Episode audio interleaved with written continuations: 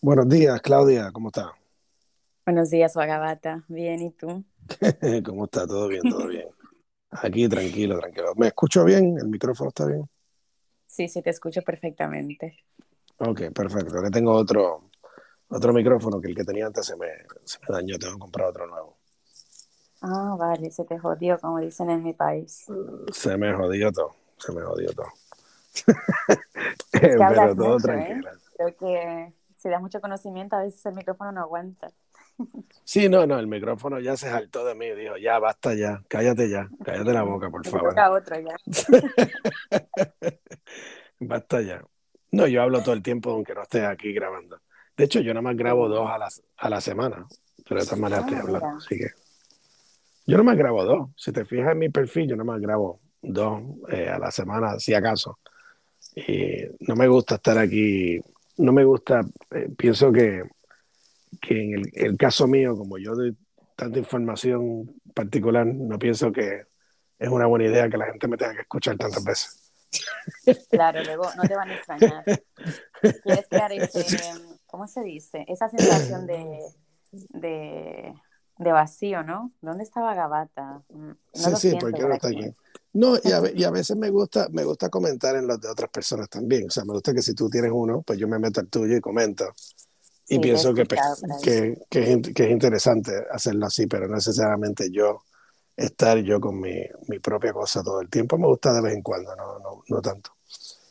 Muy Eh, pero el tema, pero el tema de hoy es buenísimo. Así que está, está chévere hablar de él porque es un tema que la mayoría de gente no, o sea, la mayoría de gente lo discute, pero presupone un montón de cosas, ¿verdad? Así que no sé, no sé por dónde te gustaría empezar o discutir, Sí, eh, porque, porque los tags, eh, porque técnicamente la libertad eso tiene que ver con la espiritualidad, técnicamente tiene que ver con la filosofía, o sea que va a depender cómo lo, lo quieras tú enarbolar, ¿verdad? O sea que usted es sí, la que decide eh, cómo... Para la gente, para la gente la, la libertad simplemente se define como la capacidad humana de tú poder actuar no por voluntad propia. Pero yo dije, bueno, seguramente que Bhagavata tiene otros conceptos, otras definiciones. Y a mí me gusta escucharte en todos los, los ámbitos, ¿no? En todos los aspectos, porque seguro que podrás tú hablar de la libertad, pues filosóficamente, humanamente, socialmente, y eso me gusta. Ok. I mean, eh, lo que pasa es que la mayoría de cuando habla de la libertad está hablando de esa idea, ¿verdad? De que yo tengo libre albedrío, que también tiene que ver con la libertad, o autonomía de decisiones o de actos, o que la libertad es un valor eh, humano importante, etcétera. O hay muchas, muchas presuposiciones ideológicas detrás de la idea de la libertad. So, eh, pero se está presuponiendo un montón de cosas que no necesariamente son ciertas. Entonces, yo realmente lo que estaba, eh, me da la idea de discutir eso como principio, si realmente existe tal cosa como la libertad. O sea, ¿existe la libertad? Sí, por eso. ¿Existe la libertad o no existe la libertad? Lo, lo digo porque espiritualmente eso es un tema de todas las religiones. Todas las religiones discuten la libertad y el libre albedrío. Es como un tema principal de todos los sistemas religiosos, porque todos los sistemas religiosos están tratando de contestar una pregunta existencial básica, que es que si yo existo, ¿cuál es una característica intrínseca del existir? Yo existo, ¿qué significa existir? Actuar libremente o no actuar libremente y, eh, afecta tu existencia, porque si no eres libre, pues ¿qué significa eso? Y si eres libre, ¿qué significa eso? Y si existe Dios, pues cómo mi relación con Dios o mi relación con la existencia o la creación tiene que ver con mi libertad. So, la presuposición primera de la libertad es la autonomía. O sea, la idea de que existe tal cosa como la autonomía. Yo creo que no somos libres. Por eso, por eso, va- vamos a entrar en eso. ¿Por qué? Porque existe tal cosa como la autonomía absoluta. ¿Qué usted cree? Yo creo que no, no existe. No existe porque, mira, ahora que hablas de Dios, eh, la una, una persona que cree en Dios tiene que mm, cohibir- cohibirse de hacer las cosas que a veces realmente les gusta o le llena porque no quiere desagradar a ese Dios. Entonces ya en ese momento ya dejas de tener libertad porque estás intentando seguir supuestamente los pasos perfectos que la Mm. Biblia te está poniendo. Porque Bueno, si haces esto, Dios no te va a querer, porque si haces aquello, no. Entonces, si realmente no haces lo que a ti te gusta, no estás siendo libre. lo que te apetece, no eres libre.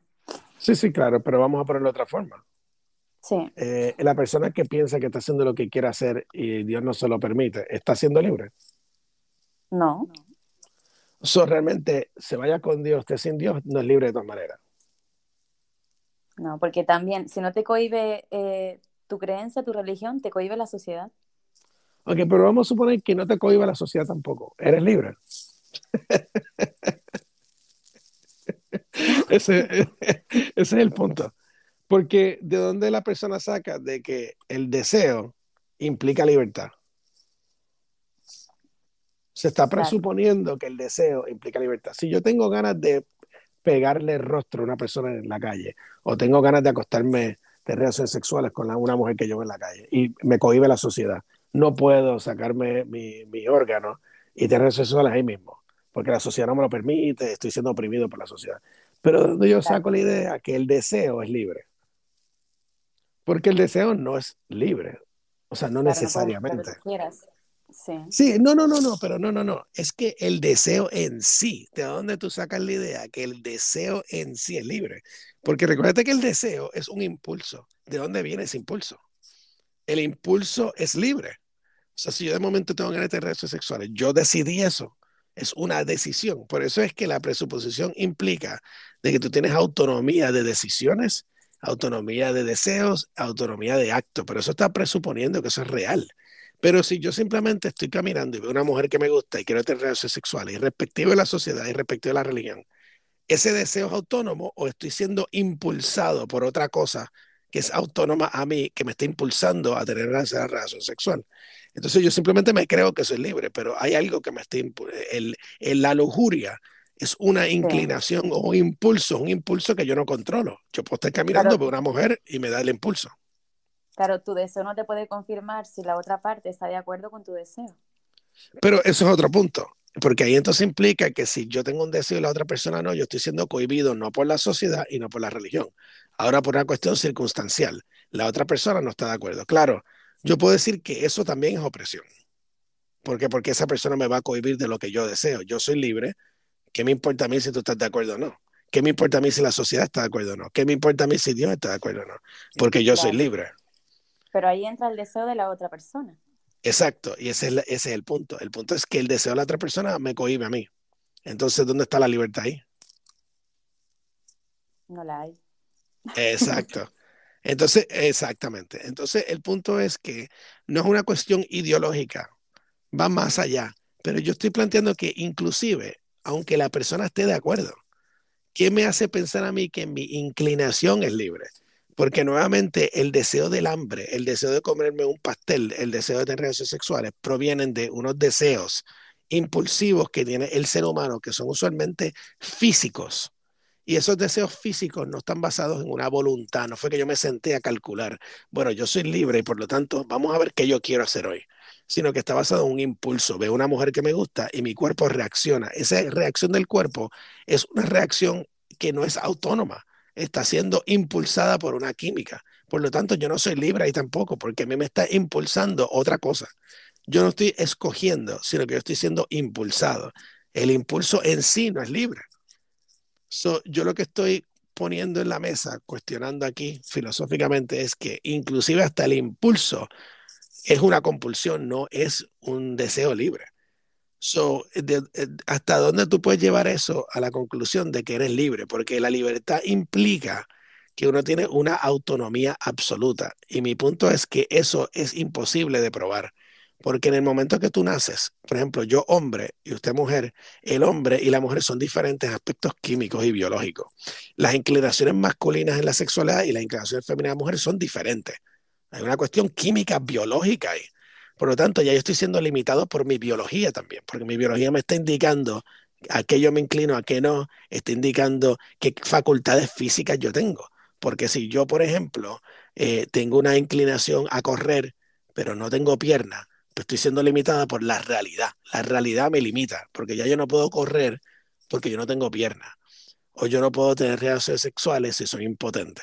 Por ende, yo estoy siendo limitado por la realidad. Entonces ya la libertad no existe, porque entonces, ¿cuál es la diferencia entre mi deseo y la realidad? La realidad me cohibe. So, hasta la creencia de que tú tienes autonomía absoluta es absurda y por lo tanto el concepto de la libertad como la pensamos es absurda. Si me estoy haciendo entender. Sí, sí, sí, te entiendo. Incluso las personas que sueñan con libertad financiera nunca tienen libertad financiera porque hasta para tú estar en tu casa generando, por ejemplo, em, dinero en la bolsa, estás esclavizado a la bolsa también porque tienes que estar verificando, invirtiendo. No existe tampoco la libertad financiera. No, no. Tienes que trabajar para poder comer, tienes que hacer muchas cosas para poder tener una casa, para poder tener un trabajo. Estás esclavizado a tu trabajo también. Claro que sí. Y por lo tanto, la idea misma de la libertad como, como eh, aspiración filosófica se fundamenta en unas ideas un poco absurdas e incorrectas. Entonces, el punto es que el resultado es absurdo. Porque si mi ideología implica de que yo soy promotor de la libertad y yo no sé, no puedo ni definir la libertad, eso va a implicar que yo voy a hacer un montón de actos problemáticos, como el ejemplo del deseo y la mujer que no quiere el deseo si yo soy una persona ideólogo, un ideólogo de la libertad, yo puedo plantear de que es injusto de que tú como mujer me detengas a mí en mis deseos, porque porque quién eres tú para oprimirme de esa manera. Claro, la mujer va a decir, bueno, pero quién eres tú para obligarme a tu deseo. Sí, pero ese es el punto. El punto es que hay un conflicto de deseo y hay un conflicto de libertad. Entonces, en algún punto u otro, alguien se está cohibiendo. Ya sea la mujer está cohibiendo al hombre o el hombre está cohibiendo a la mujer de una forma u otra. Un ejemplo. Y si tú vas en contra de esos deseos, ya pasa a ser violación sexual.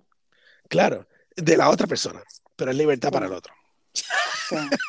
ese, es el, ese, es el, punto. el punto es que eso pasa socialmente. Las personas que dicen que es una cuestión de libertad y que uno debe cohibir la libertad no están pensando all the way through, ¿verdad? No están pensando más allá de lo que están diciendo. Porque socialmente ciertas libertades tienen que ser cohibidas. Supuesto, eso es lo que es so-called liberty, porque si no lo cohibe, estás cohibiendo la libertad a otro. Porque en la, cuando uno vive en sociedad hay unos conflictos de intenciones, deseos y objetivos. Todo el mundo tiene deseos, intenciones y objetivos diferentes. Por lo tanto, la restricción de tu libertad implica mi libertad y viceversa. Por lo tanto, eh, ahí viene la cuestión del contrato social. Hay libertades que se tienen que cohibir, punto. Ahora, eh, el, punto es que la sociedad está de acuerdo que se debe cohibir y que la sociedad está en desacuerdo que se debe cohibir. Pero sigue estando el punto un poquito más eh, filosófico, que es que a la hora de la libertad es una ficción ideológica, no una realidad que tú puedes probar, porque en el momento que yo cuestiono a las personas sobre la idea de la libertad, se dan cuenta que en verdad no existe, porque yo te la puedo probar fácilmente cuando vas indagando de que en verdad no existe como tú piensas que existe. No es que no exista per se, eso es otro tema que podemos entrar y me gustaría entrar, pero es una cuestión de que no existe como tú piensas que existe. Y por lo tanto, tú vas a ir por la vida tratando de forzar a los demás a que acepten tu libertad, lo cual es lo la ironía de eso, porque si yo te trato de forzar a ti a que tú aceptes mi libertad, yo estoy cohibiendo tu libertad, irónicamente, ¿entiendes? Claro, entonces va muy con, eh, la, es imposible cumplir con la definición filosófica de libertad, que es algo, es la capacidad que tienes tú que, para obrar, pero sin ningún tipo de impedimento. Entonces no se podría cumplir filosóficamente no se, No se, no se puede cumplir, porque la, la, presuposición de la libertad es la autonomía absoluta. En, la palabra libertad viene de una diosa que se llamaba Libertas de hecho, la, la libertad, esa diosa cargaba un símbolo que se llama el pilios. El pilios era un símbolo que utilizaban los esclavos liberados. O sea que cuando se liberaba un esclavo en Roma, ellos tenían un símbolo que se llama el pilios, que implicaba que tenía una autonomía social, ¿verdad? Que podían moverse, podían hacer ciertas cosas. E, esa diosa, que es la libertad, es la que uno son, de dónde viene la palabra libertad, que era una entidad, uh, viene de liber o libertad. Eh, eh, también había otro símbolo que se llama la vindicta o la festuca, que era un paro de la fuerza. Eso es interesante, porque la vindicta o la festuca, que es el símbolo que también se asocia con la libertad a veces, es un símbolo de la fuerza, porque a lo que decían los filósofos antiguos, y Nietzsche, que es un filósofo moderno, que realmente la libertad no existe si no hay fuerza. Ahí viene una cuestión de compeler o forzar. ¿Por qué? Porque en el concepto de la filosofía antigua, se diría de que la única libertad existe en aquel que puede con la fuerza y, la, y el, la, lo que se llama la, el monopolio de la violencia, imponer sus deseos. Si te das cuenta, mira, te das cuenta por qué pasó eso, ¿verdad? Porque si tú analizas la libertad, te das cuenta que la libertad no puede existir porque implica que hay un conflicto entre una persona que quiere una cosa y otra. Por lo tanto, ¿quién es el que realmente va a poder manifestarse? El que puede imponerse, porque el que puede imponerse con fuerza tiene más libertad que el que no. Por eso es que las dinámicas de la política implican la fuerza. Porque si yo soy un hombre que tengo un tanque y cuatro metralletas, yo puedo imponer mis deseos más fácil que un hombre que está desarmado. Un ejemplo. Por lo tanto, en el aspecto filosófico, la libertad se empezó a asociar con la vindicta, eh, el, palo de la fuerza, porque implicaba, bueno, si yo tengo la capacidad jurídica de imponerme, pues yo tengo más libertad. Por eso es que en, Estados Unidos el aspecto de autonomía se asocia con la autonomía económica, porque el rico aparenta tener más libertad que el pobre, porque el rico tiene más habilidad de usar su tiempo diferente, aparenta tener más capacidad de eh, imponerse a los demás, etcétera, ¿entiendes? O sea, que se asocia con la fuerza, que es lo que para mí es fascinante, porque nuevamente la mayoría... Como Nietzsche, entonces, ¿no? Que, que, el individuo es como el, reflejo de la opinión de la, del, del, más fuerte, del imperante, ¿no? Exacto, ahí viene el darwinismo también, la idea de que la fuerza es la que, ¿verdad? La fuerza es la que controla la libertad. Claro, volvemos a lo mismo, no es que tú tengas libertad porque tengas más fuerza, es que estás logrando imponerle tu libertad a, otras personas y por lo tanto implica la no libertad de los demás. Es, es la ironía, ¿verdad? Una ironía, porque no importa cómo tú juegues el juego, te caes en la misma situación. La única forma de... el que tú seas libre implica esclavizar a los demás. Exacto, eso es lo que diría Nietzsche. Tu libertad. Porque estás imponiendo tu libertad. Entonces, ¿qué pasa? Eso pasa en movimientos como el comunismo, por ejemplo, porque el comunismo plantea que la única forma de que el pueblo puede ser libre de los capitalistas burgueses que lo oprimen es imponiéndose como una dictadura del proletariado en contra del burgués. Significa que la única forma que el, el, el, trabajador puede ser libre es oprimiendo al el burgués. El burgués piensa que la única forma de ser libre es para imponerse en el, proletariado, en el trabajador. Lo mismo implica con las luchas de hombres de, de clases o de razas o la lucha de mujeres y hombres que la única forma de ser libre es imponiéndole al otro una submisión. Tú tienes que sub, eh, subsumirte a mí, tienes que someterte a mí. Si no te sometes a mí, entonces no soy libre, porque la única forma que yo puedo ser libre es que tú te sometas a mí y viceversa. So, esa dinámica existe ahí porque en su fundamento la libertad es fatula como concepto filosófico y la única forma que la gente sabe cómo bregar con ella es mediante una dinámica de poderes de imposición que es la ironía de la libertad, porque entonces la libertad técnicamente no existe a menos que tú la impongas. Es como Estados Unidos. Estados Unidos se funda como imponiéndole su libertad a quienes, a los británicos y al poder británico. Los británicos piensan que la libertad se fundamenta en imponer su poder a los americanos. E, eso es la ironía que se encuentra en eso. Y, y empieza a haber entonces un cálculo de lo que se llama cuantificación, que es que tú empiezas a cuantificar la libertad. Tú empiezas a decir, bueno, eh, ¿cuántas libertades disponibles hay? Vamos, hay 10 libertades. Ah, pues yo quiero 5. Ah, pero eh, yo quiero 6. Ah, pero entonces DNC me tiene que quitar una. Entonces empieza a haber una. Exacto. Entonces empieza a haber una lucha de cuantificación de libertades. Bueno, dame dos libertades, yo te doy cuatro. Un intercambio ahora. Empieza a haber un negocio, el cual el ciudadano le dice al Estado, bueno, este, eh, por favor, ¿me puedes dejar caminar sin máscara? No, no, no, tienes que tener máscara. Ah, pero eso cohibe mi libertad. Ah, sí, pero si no te pones la máscara, tú lo cohibes la libertad a otro. Entonces empieza a haber un negocio un intercambio eh, casi mercantil de libertades, en la cual tú estás sacrificando libertades a cambio de otras libertades. Entonces, es un juego sociológico entre los seres humanos de cómo se expresan. Entonces, pues regresa, ¿cómo yo puedo ser libre? Bueno, si yo vivo en una situación en la cual yo soy autónomo, pues yo no tengo que seguir lo que el Estado me dice. Eso me significa que tengo más libertad en teoría, pues, ¿verdad? porque estoy separándome de la capacidad de la... De la porque recuerden que el Estado utiliza la violencia. Así es que me imponen las cosas. A mí me imponen las leyes de tráfico con violencia y con amenazas de violencia. O amenazas de violencia económica. Te voy a quitar dinero, me vas a tener que pagar. So, únicamente la violencia, nuevamente volviendo a lo Nietzsche, es la forma que tú puedes imponer o no imponer la libertad. entonces, obviamente es irónico, porque los mismos anarquistas y los libertarianos, cuando estudiaban la filosofía de libertad, se daban cuenta que era imposible discutir la libertad sin discutir la violencia. que era, casi imposible, porque no podías hablar de violencia, no podías hablar de libertad sin hablar de violencia. Una cosa muy interesante. Es que mira, inclusive yéndote a la definición que, que da Platón sobre libertad, viene también la esclavitud, porque Platón define la libertad como el autodominio racional, o sea, si yo soy capaz de controlar mis deseos irracionales, ¿no? Y que mis deseos irracionales son los que dominen en mí, estoy también cogiéndome de libertad, porque no estoy haciendo lo que mi interior quiere, estoy haciendo lo que mi mente ya ha analizado, ya ha organizado y tengo que hacer eso, pero mi deseo racional queda prácticamente obsoleto, porque no puedo actuar de forma irracional. Y eso también es privarte de la libertad. Correcto, y eso también tiene que ver, eso es eh, excelente lo que acabas de decir, porque ahí viene el, el issue interno. Si el ser humano no es una unidad, sino que es una complejidad de partes, o sea, la razón vis a vis el deseo, que es el, el cuerpo, o sea, la química, vis a vis el, el espíritu. Entonces ahí empieza a complicarse la cosa porque los deseos del cuerpo, los deseos del alma y los deseos del intelecto son diferentes. Y los intereses de estas tres cosas son diferentes. Por lo tanto, el interés del cuerpo de comer, ¿verdad? Puede ser restringido por el intelecto que dice, no, hay que restringir el comer para que el alma se pueda nutrir controlando los deseos. Pero entonces ahí hay una violencia entre las tres partes, porque hay una parte imponiendo a la otra parte una cosa, ¿verdad?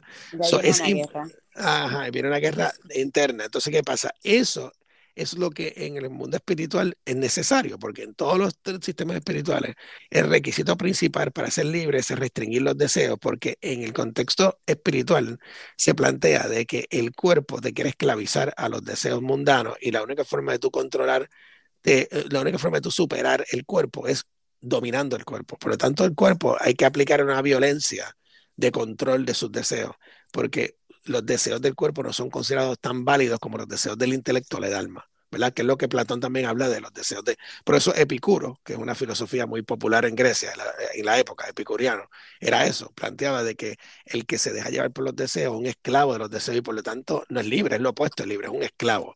Entonces la libertad radica en esa filosofía de controlar los deseos, ¿verdad? Entonces, pero eso implica también una imposición a los deseos, que es un tipo de cohibirse. Y el punto es que uno no se puede escapar de eso. Es el, el, la libertad per se como concepto ideológico es un, un, tipo de fantasmagoria.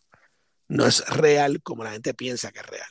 Entonces aquí se, se convierte más en una negociación de autonomía, pero necesariamente es lo que la gente piensa que es como un absoluto y que es un ideal absoluto, porque como te das cuenta, no importa cómo tú lo mires, siempre hay una dinámica de violencia y una dinámica de, de prohibiciones y controles y de cuantificaciones.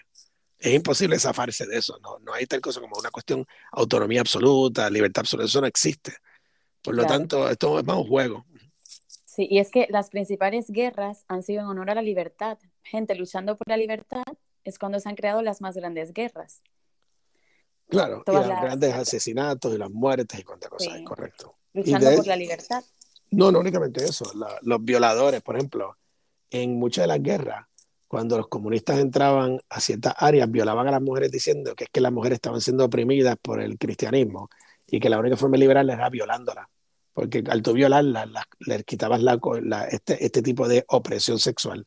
O sea, es una ironía, porque el punto es que si te das cuenta ahí, pues es lo mismo, es una persona pensando que te va a liberar a la, a la mala, porque tú eres un esclavo y entonces tú debes ser liberado de una forma u otra debe ser liberado. Eso pasó también en la guerra civil, en la cual los ejércitos del norte iban al sur, entraban a, las plantations estos de que estaban los afroamericanos esclavizados y los obligaban a los liberaban. Cuando ellos no querían o no que le tenían miedo a la posibilidad que, porque recuérdate, yo estoy en yo estoy en una situación que llevo dos generaciones, tres generaciones y vienen unos otros blancos con rifles a decirme que ahora te tienes que ir o te voy a pegar un tiro. Eso es bien irónico. ¿verdad? Porque es como que, ok, aparentemente me están liberando, pero esto no suena como que están liberando. Esto no, suena no. como otro grupo de blancos forzándome a irme. O sea, eso, toda la dinámica es una, un absurdo eh, bien interesante, filosófico, porque nuevamente te vamos a liberar o te vamos a liberar. Y si no te gusta la libertad, te voy a liberar yo, ahora mismo, a la mala. So, toda la dinámica crea unos absurdos históricos muy interesantes Claro, y ahí entra la definición, que no sé si se pronuncia así, eh, Schopenhauer creo que se llamaba. Sí, Schopenhauer. Que él pensaba que tú destruyendo todos aquellos límites que imponen a la voluntad, tú podías conseguir la libertad. Entonces, ahí viene la guerra otra vez. Claro. La única manera de destruir los límites es luchando. Claro, es la guerra y la violencia. Pero claro, no importa lo que hagas, eso es imposible. Nunca vas a poder sobrepasar los límites. Y de hecho, quiero entrar a eso, recuérdame eso, que quiero entrar a la cuestión de, de de, de, la, de, la, modernidad, porque en la modernidad hay una obsesión con la libertad y la igualdad. Pero ¿qué pasa? El, estos conceptos implican un tipo de odio a la existencia, un tipo de anticosmicismo, porque se fundamenta en una, una idea de que la existencia misma es injusta y hay que superarla, porque la existencia no te da libertad. Pero vamos a escuchar uno de estos mensajes, aquí porque tenemos cuántos ya, tenemos una, tenemos una locura aquí. Déjame dar, yo le doy. Vale, dale, sí. Déjame ver, ¿cuál, cuál es primero? Es una cosa, creo que empiezan acá, un segundito. Hola, buenos días, guapísimos, bendiciones para vosotros dos. En el nombre del Padre, del Hijo y del Espíritu Santo. Amén. Os voy a compartir y a dar palmitas. Gracias, Vicky. gracias, gracias, Vicky. Vamos a otro. Me encanta la palabra, está muy chévere. Ole, qué bonita. Ole, ole, ole. Me la apunto, me la apunto para mí, está muy chévere. Ole, hostias. Hoy te sale la gente español, Ole. es un crack, ese tío es un crack. Vamos a, vamos a escuchar aquí a Francisco Javier. Francisco Javier. En el momento en que yo me siento deseado por otra persona y me siento atraído por esa persona sin yo quererlo, porque la vea por la calle, aunque esta chica tenga plena libertad de vestir como quiere, mi libertad termina donde empieza la suya o viceversa. Así que sin yo quererlo, me siento deseado y esclavizado eh, cuando veo a la otra chica. Por lo tanto, yo dejo de ser libre. Entonces, eh, ¿dónde está mi libertad? Estoy de acuerdo con, con el muchacho. Bueno, claro, claro. claro, el muchacho, el muchacho. Eh, sí, lo que pasa es que es la ironía. ¿Por qué tú crees que hay mucha gente frustrada en el mundo? Porque, por ejemplo, ahora mismo en la televisión lo único que los hombres ven, estoy poniendo los hombres para hacer el ejemplo porque él es el caballero, ¿verdad? El hombre está viendo mujeres desnudas que se supone que sean accesibles. De hecho, ese es el punto de la pornografía, es presentar mujeres accesibles y dóciles que aceptan todo tipo de acto sexual que un hombre le presente. Eso crea frustración porque el hombre al ver eso se siente que eso se le está presentando a él, ¿verdad? Como si una mujer se le está presentando a él, pero técnicamente él no tiene acceso a ella, ¿verdad? Porque una cuestión digital es una película. Por lo tanto, empieza a sentir frustración, eh, una frustración intensa porque se le está cohibiendo su libertad de tener relaciones sexuales con esa mujer, un ejemplo. Y entonces vive en una sociedad en la cual es como si yo estoy yendo a un restaurante y no puedo comer, ¿verdad? Que constantemente me están ofreciendo un bistec encebollado, me están ofreciendo mangú, usted que es dominicana, mangú, me, están ofreciendo comida, comida criolla y yo no puedo comer porque simplemente para ver y no tocar.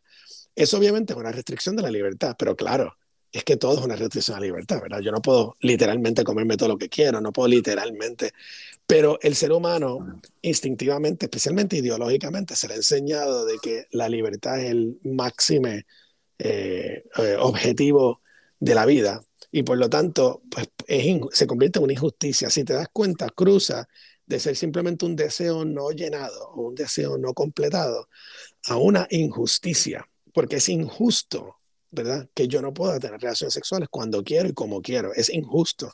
Y por lo tanto empieza a crear un sentido de una sed de venganza, como dice Nietzsche, ¿verdad? Que es que empieza a haber un resentimiento, porque yo no puedo ser libre, porque yo no puedo hacer lo que me da la gana. Esto empieza a crear un tipo de reacción que tiende a ser bastante eh, nociva psicológicamente para el individuo y para la sociedad, porque la mayoría de las filosofías e ideologías modernas están basadas en el resentimiento, y la venganza, ya sea antes no me daban libertad, ahora que la tengo la voy a abusar, o eh, es injusto que yo no pueda hacer X o Y y por lo tanto hay que hacer todo un movimiento político para yo asegurarme que yo pueda hacer X o Y. Pero claro, eso implica cohibir a otros que hagan X o Y, porque si ahora mismo hay 100 dólares y alguien que tiene 70 y yo no tengo 100 y yo quiero tener más de 70, pues yo tengo que quitarle dinero a esa persona para yo tener más eso implica violencia a la otra persona. O sea que es bien difícil zafarse de esa ironía, ¿verdad? Porque no es la verdad absoluta. Sí, exacto. Entonces, sí, sí, entonces imagínate, es una cosa muy difícil. A ver qué dice aquí a Sirius, amigo, darle. Buenos días, Claudia. Buenos días, Vagabata. Qué buen dúo, tío, qué buen dúo. Me quedo por aquí a ver qué aportas, Vaga. Y qué ¿Y de qué te impregnas, Claudia?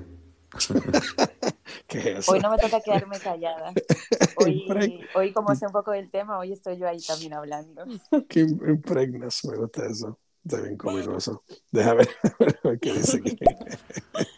Bhagavatta, la libertad es una ilusión porque vivimos dentro de normas y yo creo que tú estás de acuerdo conmigo, ¿no? O sea, cuando estamos buscando la libertad, realmente estamos buscando una quimera porque la libertad está dentro de unas normas. Las normas nos limitan.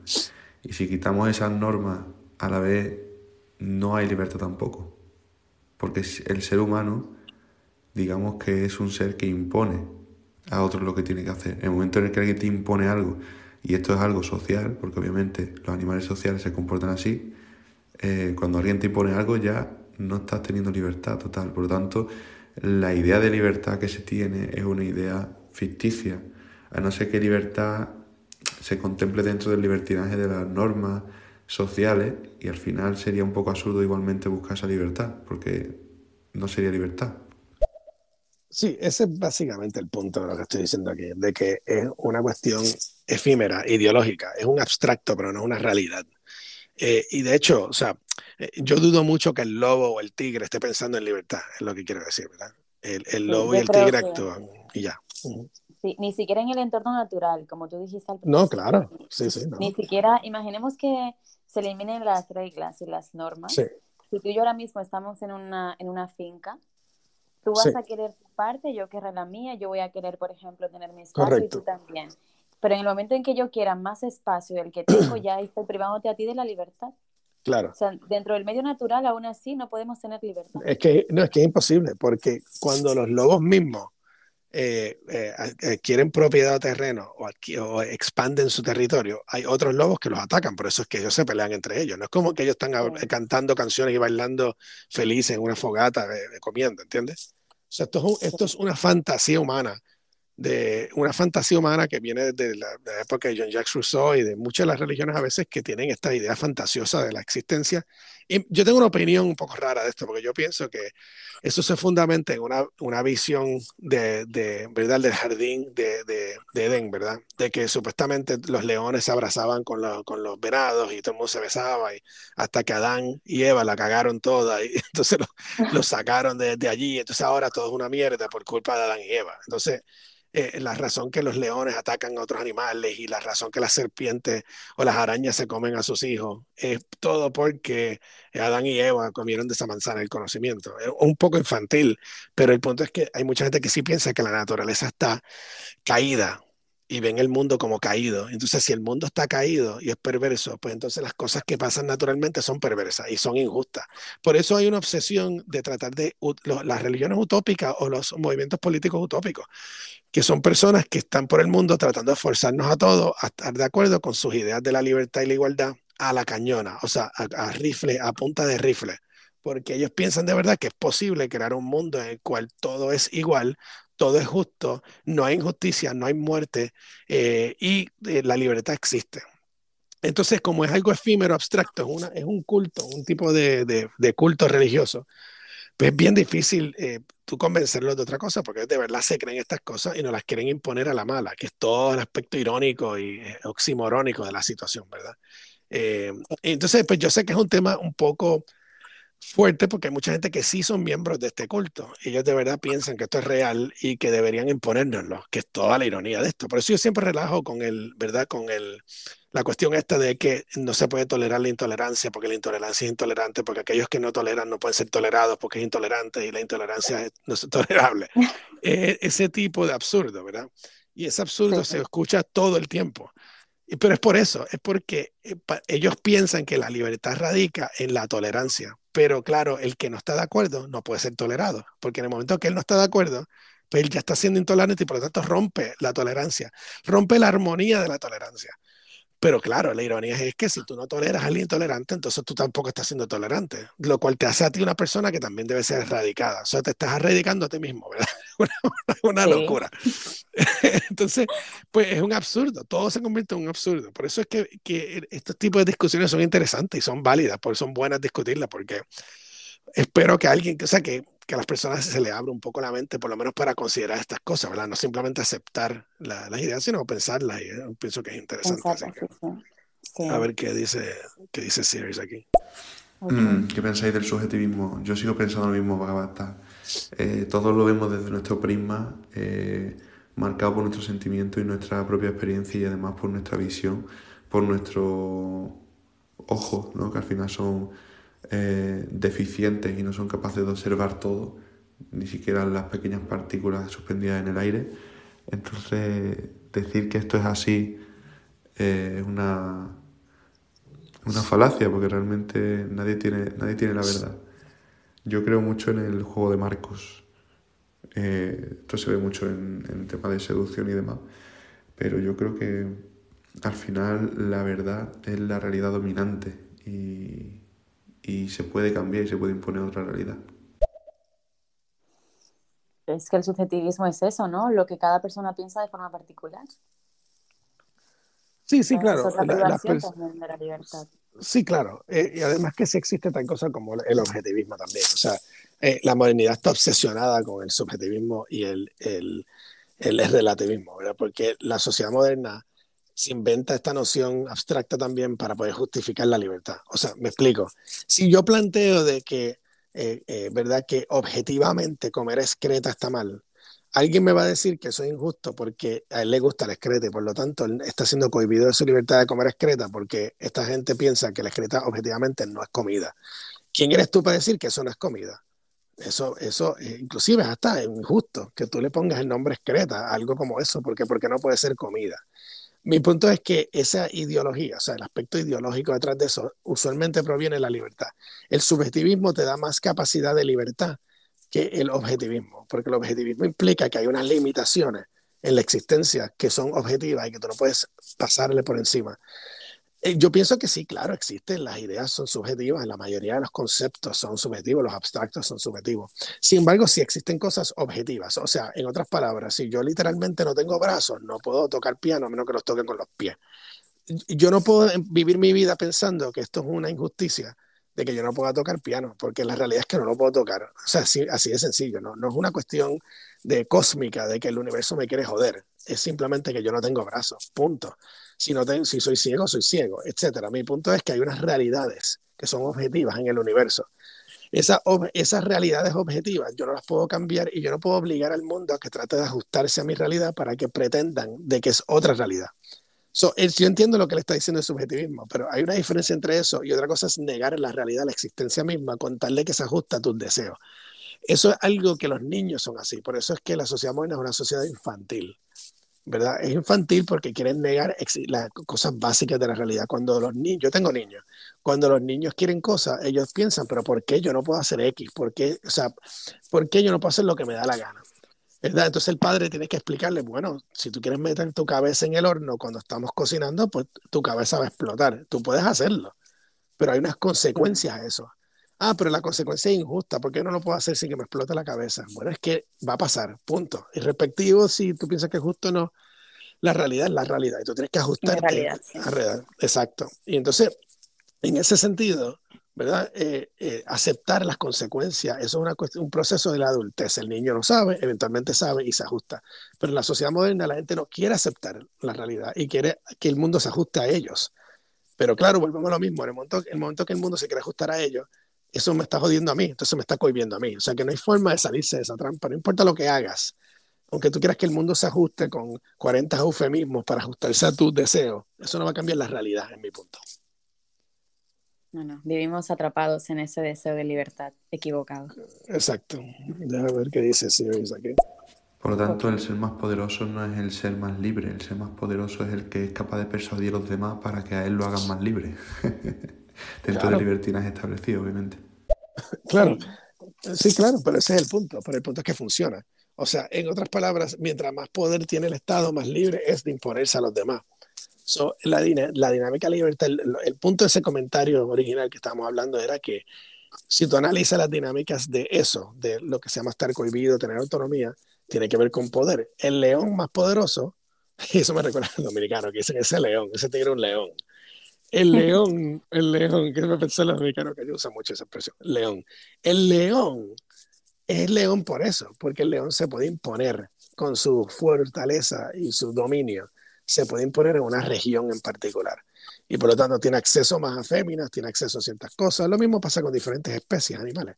El punto es que el tiburón se está imponiendo con su capacidad de violencia a poder consumir más y hacer más. Eso no significa que es libre, porque recuerden que el concepto de libertad es un concepto filosófico, un abstracto, ¿no? simplemente que él está haciendo lo que está haciendo y por lo tanto tiene más acceso a ciertas cosas que otros. Eso es todo, porque tú crees que sí, sí, eso es todo. Entonces, pues el ser humano busca eso, lo quiere aceptar o no lo quiere aceptar, porque la razón que la gente está obsesionada con hacerse rica es por eso, porque ellos ven la riqueza como más libertad. Con más dinero que yo tengo, más libre soy. Eso es todo. Es, una, es un deseo de tener más autonomía. Pero si te das cuenta, el deseo de la riqueza es un deseo de violencia, porque el deseo tuyo de tener riqueza es poder imponer con tu riqueza tus deseos y tienes más capacidad de imponer tus deseos que otros. So, yo no pienso que eso es necesariamente, esto es una cuestión moral, esto es simplemente un hecho, es lo que quiero decir. o sea, la, la, gente lo desea así.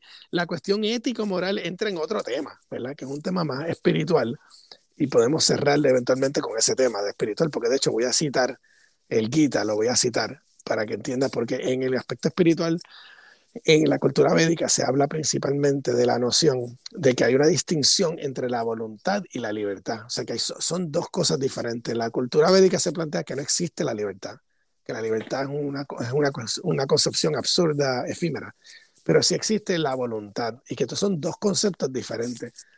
Así que sí voy a entrar en eso porque pienso que eso sí es interesante, pero quería... Tenemos un montón. Sí. un poco de los audios. Exacto, vamos a ver. Yo le doy, no te preocupes, vamos a ver. Okay. Yo soy pro-darwinista y no me gusta que haya gente que no, que no acepte esa teoría cuando es una de las más tangibles y las más claras que tenemos en el mundo, tío. Pero la gente se, que se quiere saltar la teoría, tío, se ve que les jode o algo. Eh, bueno, es que, es, que sigue siendo una, una, ideología, una teoría filosófica. O sea, Darwin tiene una ideología. Yo puedo entender por qué la gente puede atacar la ideología. Lo que pasa es que una cosa es la ideología, otra cosa es lo que Darwin observa, pero lo que Darwin observa y tú y yo observamos lo mismo, o sea, el mundo natural es el mundo natural, ¿verdad? Otra cosa es que tú eh, desgloses de ahí todo un tipo de sistema político filosófico, esos son otros 20 pesos, porque ahí se puede discutir cuán válido es eso. Pero el punto es que obviamente el mundo natural es el mundo natural. O sea, e, eso yo tenía un relajo con una persona, porque los, los gorilas y los simios, ellos tienen un montón de actos que existen que son naturales para el simio. O sea, en otras palabras, los gorilas son tienen un patriarcado. ¿El patriarcado es entonces una creación humana o es una, un aspecto natural de ciertos simios? O sea, es una pregunta. Mi punto es que entonces que tú vas a acusar al gorila de ser un abusador y un patriarca, porque tiene tres mujeres y si los, los niños se salen de sitio les, les, pega y si hay gente entra a su frontera los mata. O sea, lo, lo que quiero decir es que el, el problema con el hombre en sí es que el ser humano, uno, y yo también pienso que esto tiene que ver con la cuestión abrámica, se quiere separar del orden natural porque piensa que el ser humano es muy especial y no tiene nada que ver con los animales. O sea que el hombre es único, especial, tenemos alma y los animales son bestias creados por Dios simplemente para ser utilizados. La sí, mayoría de las ideologías, ese es el concepto. ¿Qué pasa? La mayoría de las ideologías modernas, la, hasta que odian a los cristianos, ¿verdad? Vamos a poner el, las ideologías marxistas que odian al cristianismo y odian al cristiandad, aceptan las premisas del cristianismo de todas maneras. El mismo Marx decía en sus cartas con Engels de que a la hora de la verdad él era básicamente un tipo de cristiano secular, porque él estaba aceptando las premisas del cristianismo, está aceptando de que sí, el mundo está caído y que es injusto y hay que imponer un tipo de utopía mística en el universo de justicia y de igualdad y que por lo tanto no podemos compararnos con los animales porque los animales nosotros somos iguales porque nosotros tenemos un tipo de, de alma, aunque él no cree en el alma, él planteaba que tenía un ánimo, que tenía un, un, elemento especial que nos distingue de los animales y por lo tanto no podemos buscar en los animales eh, comparaciones con los hombres. Eso es una premisa abrámica, porque no todas las culturas aceptaban eso, ¿verdad? Los indígenas, los taínos no aceptaban esa premisa de que hay una distinción tan radical entre los animales y los hombres o la existencia del hombre, como si el hombre fuera único, especial en el universo, sino que tenía una noción de que estamos todos conectados y que todos tenemos parte, sí, que todos somos parte de una realidad orgánica. Por lo tanto, eh, tú decir que el ser humano se inventó cosas que a ti no te gustan, cuando los animales lo tienen, pues implica de que tú estás un poco ciego a la realidad de que nosotros tenemos una conexión con el mundo eh, orgánico animal, o sea, somos mamíferos, etcétera.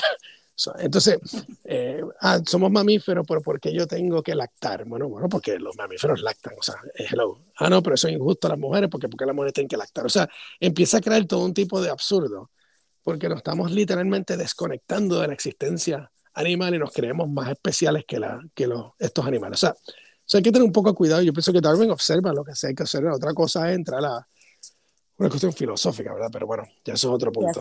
A, sus ideologías, sí. Sí, exacto, eso es otra cosa. A ver qué dice aquí. Brian va a relajar aquí. Pues mira, papi, dame la libertad de comerme un double down, un hamburger, tres hot dogs y clavarme a mi novia. Pero no me den libertad de yo decir cómo va a estar mi país, porque es que yo no necesito eso. Yo lo que necesito es eh, fumarme más gallos y, matarme más droga. Sí, exacto. O sea, que Puerto Rico es una colonia de, los norteamericanos. Eso está bien porque eh, nos dan dinero. Sin embargo, yo soy libre para fumar marihuana todo el día y escuchar a Bad Bunny. Yo entiendo lo que le quiere decir. Claro está. Claro está. Claro. No, pero chicos, es que, es que es ridículo esta concepción de la libertad que la gente tiene, ¿verdad? Es un total absurdo. O sea que si tengo más opciones, tengo más libertad. Pero ¿quién te está dando las opciones? Y realmente esas opciones te hacen feliz. Porque yo poder comerme un cerdo, poder comerme una vaca, poder eh, acostarme con quien yo quiera, pero yo no puedo decidir cuál es el futuro, cuál es la, el destino de mi nación, de mi familia, de mi terreno. O sea, me estás limitando mi, mi verdadera libertad, mi verdadera voluntad, ¿verdad? Ahí él, mezcló dos conceptos que lo voy a discutir ya mismo, la libertad y la voluntad, que son dos cosas totalmente diferentes. Es lo mismo con... Sí, sí, por favor, porque hay una distinción. Eh, una cosa, y lo mismo con la gente que habla de equidad e igualdad, que los combinan, o la gente que habla de eh, igualdad de oportunidades o igualdad de resultados, que es la, el nuevo tema favorito en Europa, que ya en Estados Unidos se ha discutido por décadas ya, que es la cuestión de qué es lo que, cuál es el objetivo de la sociedad, de la, de, la idea de que el Estado tiene que imponer la igualdad de condiciones o la igualdad de resultados. Y claro, los dos los trata de imponer y los dos son absurdos, porque nadie empieza una carrera igual y nadie termina una carrera igual. Tú, tú, puedes tratar de crear todo un tipo de ingeniería social para lograr estos dos objetivos, pero los dos objetivos son falsos porque nadie empieza igual y nadie termina igual, porque no existe tal cosa como la igualdad absoluta de todo, o sea que todo es idéntico, nada es idéntico. Yo y una silla no somos igual, usted y yo no somos igual, no existe nada que es idéntico, eso es lo que hace bella la existencia, la diversidad, la variedad.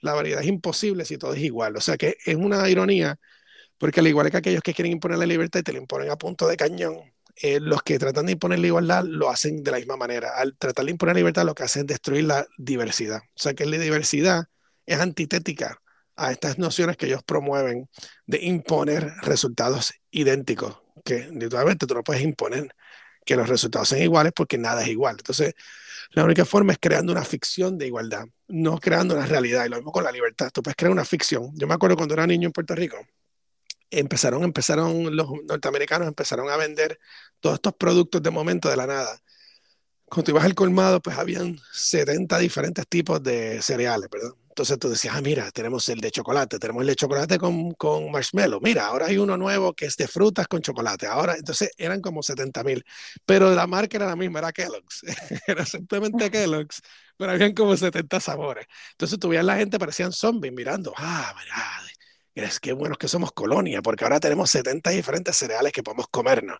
¿Tú entiendes lo que quiero decir? Ellos pensan que eso es libertad porque están escogiendo toda esta variedad eh, absurda de sabores. O le ponían muñequitos a los niños diferentes, ¿verdad? Un Drácula, entonces le ponían al otro un muñequito, un oso.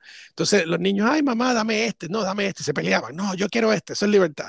Los, los padres peleando con los hijos, los hijos peleando con los padres porque no le quieren comprarle Drácula. Entonces es todo un absurdo en el cual tú piensas que la capacidad de consumo y la variedad de consumo es libre. Es una, una cosa increíble. Wow. Vamos a ver lo que dice aquí. Serious. está inspirado, ¿eh? lo siento. también está inspirado ahí. Vamos a ver. Por lo tanto, llegamos a la, a la, conclusión de que la libertad es algo meramente subjetivo, como he dicho antes y como habéis dicho vosotros, y que además la libertad atiende a un sentimiento de sentirse libre, pero no a una libertad real filosófica. Por lo tanto, eh, la libertad es posible pero matizando que la libertad no es una libertad mm, filosófica, es una libertad relativa, eh, subjetiva, además, eh, por la cual tú te sientes libre. ¿no? Eso sería, en el día de hoy, la libertad, hablando desde el punto de vista racional, porque si hablamos desde el punto de vista de los impulsos no hay libertad. Por lo tanto, eh, la libertad sería la sensación racional de, o sea, sensación, me refiero a tú te sientes sensación, de una forma, eso es todo. Sí. porque te sientes libre, ¿no?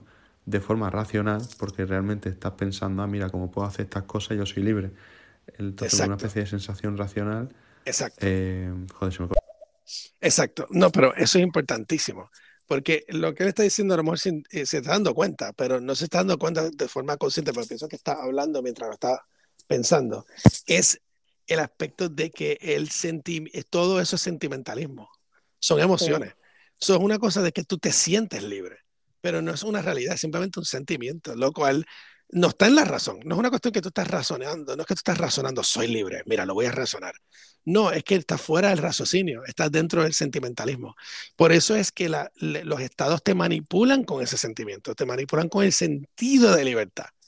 Todos los estados, eh, o sea, el estado más fascista del universo, el estado más comunista del mundo, te vende que estás libre. Porque el sentido es que tú eres libre y la libertad tuya es lo que porque tú te sientas libre. Ahí está la clave, que tú te lo creas. Por lo tanto, la mayoría, el sistema norteamericano es genial porque el, sistema de la democracia norteamericana, so-called, se fundamenta en un sentido de que tú eres absolutamente libre para escoger lo que quieras, especialmente en el consumo. So, si yo te doy muchas libertades en consumo, tú te sientes libre porque por lo menos ahí me estás dando opciones, ¿verdad? Ah, bueno, no seré libre aquí, pero aquí soy libre porque aquí, yo, mira, yo mira todo lo que puedo comprar, todas las camisas que me puedo poner, ¿verdad? Me puedo expresar como yo quiera. Por eso es que los movimientos sociales, todas las corporaciones lo promueven, porque mientras eso promueva la sensación de libertad, te lo van a permitir. O sea, te van a permitir que tú te creas la libertad media, porque es todo sentimentalismo, no está basado en realidades eh, filosóficas, sino que es simplemente un sentimiento. Entonces, los sentimientos son la cosa más fácil de manipular. Yo te puedo manipular con el sentimiento de libertad. O sea, es bien fácil. Porque si, la, si tú de verdad crees que es en eso, tú eres una persona religiosa. Entonces, yo te puedo manipular a ti con esas creencias em, emocionales. O sea, es bien fácil. Claro, cumpliendo mis deseos. Que realmente... Claro. Sí. Sí, sí, sí, si yo, si yo te hago sentir a ti que tú eres libre. Y entonces, ¿qué hace? En los estados usualmente lo que hace es que te ponen comparables. Por eso es que en todas las películas que tú ves y las, todos los productos culturales que sacan los estados que promueven este tipo de ideas, son comparativos. ¿Qué quiero decir con eso? O te ponen una película de países donde ellos piensan que no hay libertad. O sea, te dicen, mira, mira cómo vive la gente en Irán, pobrecita, mira, no tienen libertad, no pueden desnudarse en la calle si quieren, o sea, ese tipo de cosas. Mira a las mujeres cómo las abusan, porque no pueden guiar un carro, lo que sea. Porque para ellos guiar un carro implica libertad, ¿verdad? O sea, poder comprar un, un Toyota y guiar en la calle es libertad. Y si no puedes guiar un Toyota, no eres libre. O sea, si tú lo analizas es un poco absurdo, pero el punto es que eso sí para el occidental implica libertad.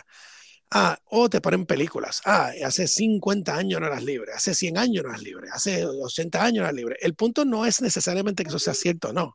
El, el propósito es simplemente convencerte de que tú eres libre ahora, irrespectivo de por qué eres libre ahora. Es simplemente hacerte sentir satisfecho contigo mismo, que tú salgas del cine.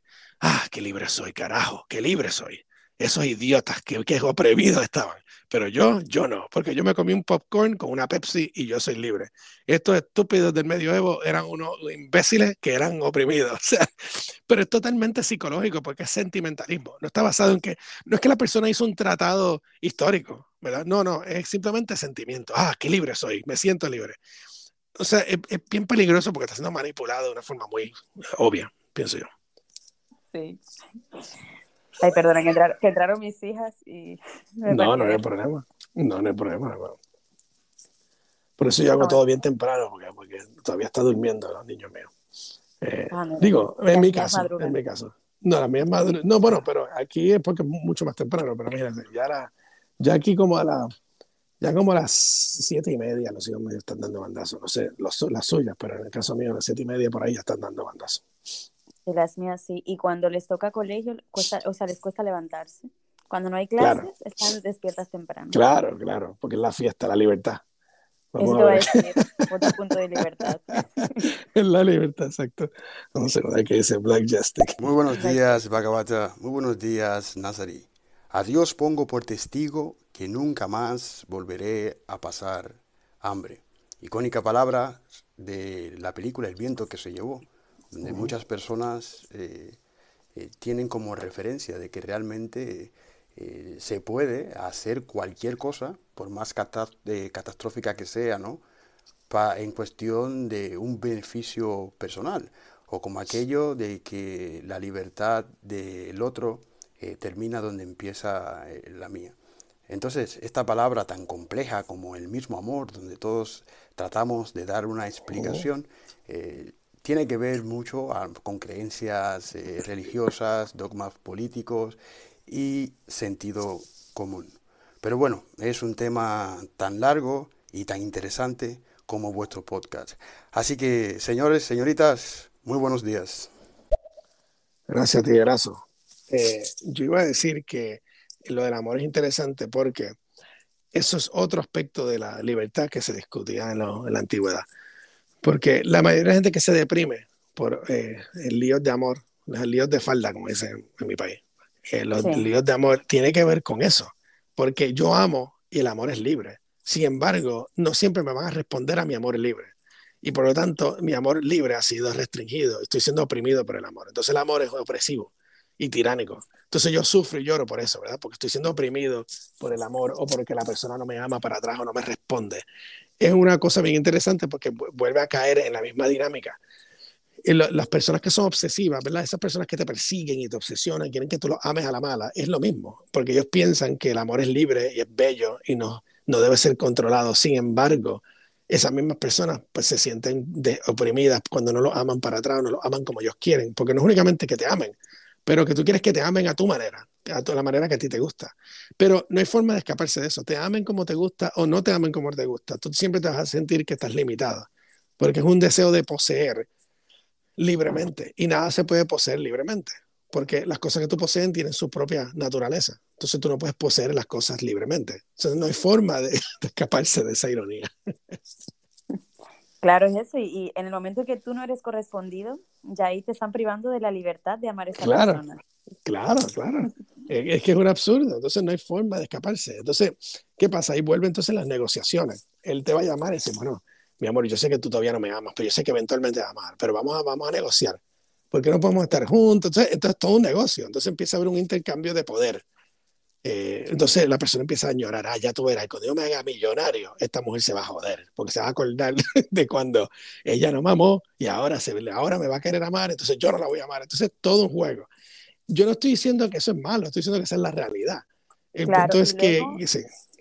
No, no, dime, dime.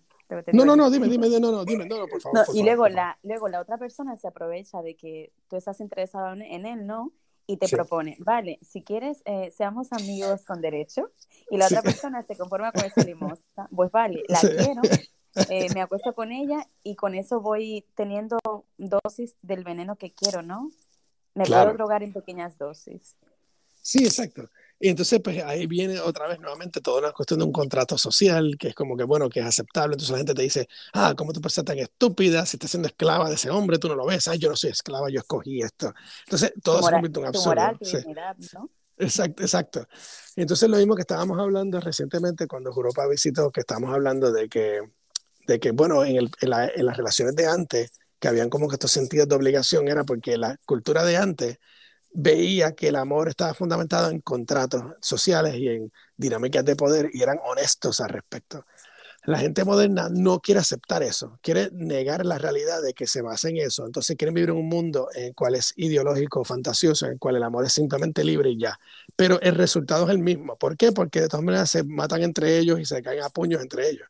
Es simplemente que en uno está sucediendo por una cuestión eh, de que los deberes no se están cumpliendo. Entonces es una cuestión de contrato. Rompiste el contrato, entonces yo te rompo a ti. Pero en el otro es una cuestión de que no respondiste a mi amor, nadie te puede amar como yo y por lo tanto tú, yo te debo pegar a ti para que aprendas a amarme. O sea, el punto es que la violencia y la dinámica contractual se mantiene. Es simplemente que lo que está cambiando es una cuestión ideológica. Por eso yo estoy de acuerdo contigo, como tú dijiste, que hoy en día puede ser hasta peor. Y la razón es que usualmente los contratos honestos se cumplen mejor que los contratos deshonestos. Si yo ahora mismo voy a comprar algo tuyo, te compro una casa o te compro un vehículo de motor o lo que sea, y el contrato es claro de que, mira, esto es un intercambio, yo te doy X y tú me das Y. Eso es un contrato honesto. Y yo, ¿para qué tú quieres eso? Para hacer lo que yo quiera con él. Es mi propiedad, yo lo voy a hacer perfecto. Pero si yo tengo un contrato contigo que es ficticio, que, estaba, que yo estoy haciendo un contrato, pero estoy ignorando el contrato. Bueno, vamos a un contrato, pero no pongamos por escrito porque eso ofende mi sensibilidad, porque porque vamos a hacer, somos amigos, vamos a darnos la mano. Y yo la verdad no quiero usar ese objeto, yo lo que quiero es que me gusta y lo quiero. Entonces, hay toda una mentira involucrada en el contrato. Cuando ese contrato se rompe, las emociones son diferentes, ¿verdad? Porque ah, esta persona es una mala persona, es una mala perversa, porque mira, yo le di la mano y no cumplió. Entonces, se trasciende la cuestión contractual a una cuestión hasta más perversa, que sería una cuestión ideológica y moral. Cuando en el otro caso, por lo menos, era una transacción más honesta. Y lo que quiero decir es que en el aspecto eh, antiguo, si tú veías cómo la gente se intercambiaba, se intercambiaba de una forma más clara de que lo, qué es lo que está pasando. No estaban dentro de unos abstractos y unos sueños, sino que estaban dentro de unos contratos, ¿verdad? Algo fascinante. Sí, sí. ¿Y mm, qué tú crees que, o sea, qué ha podido eh, causar ese cambio con respecto a la toma de libertad y la, y la falta de respeto, o sea, comparando el, el, tiempo antiguo con el actual, con respecto a lo que comentó Juropa? Bueno, porque en el aspecto antiguo las relaciones estaban basadas en intercambios de deberes y obligaciones. O sea, cuando tú ibas a tener un intercambio con otra persona, no estaba basado en sentimentalismo necesariamente. O sea, no era puramente eh, yo te amo y tú me amas. Nos amamos, sí. ¿Por qué? Porque yo soy libre escogerte. Tú me escoges a mí, sí, soy libre. Ay, amor. Eh, me, tienes, tienes, tienes pasión por mí, yo siento la pasión, pero ¿cuánta pasión? No sabemos todavía, vamos a descubrirlo. El de vivirse, exacto. Y no, no podría vivir sin ti, me pegaría un tiro sin ti, amor. Ah, que yo también te amo igual de estúpidamente. Ok, perfecto. Entonces, entonces, seremos estúpidos juntos, eh, enamorados. Perfecto, vamos a hacer eso. Entonces, eso está bonito, ok.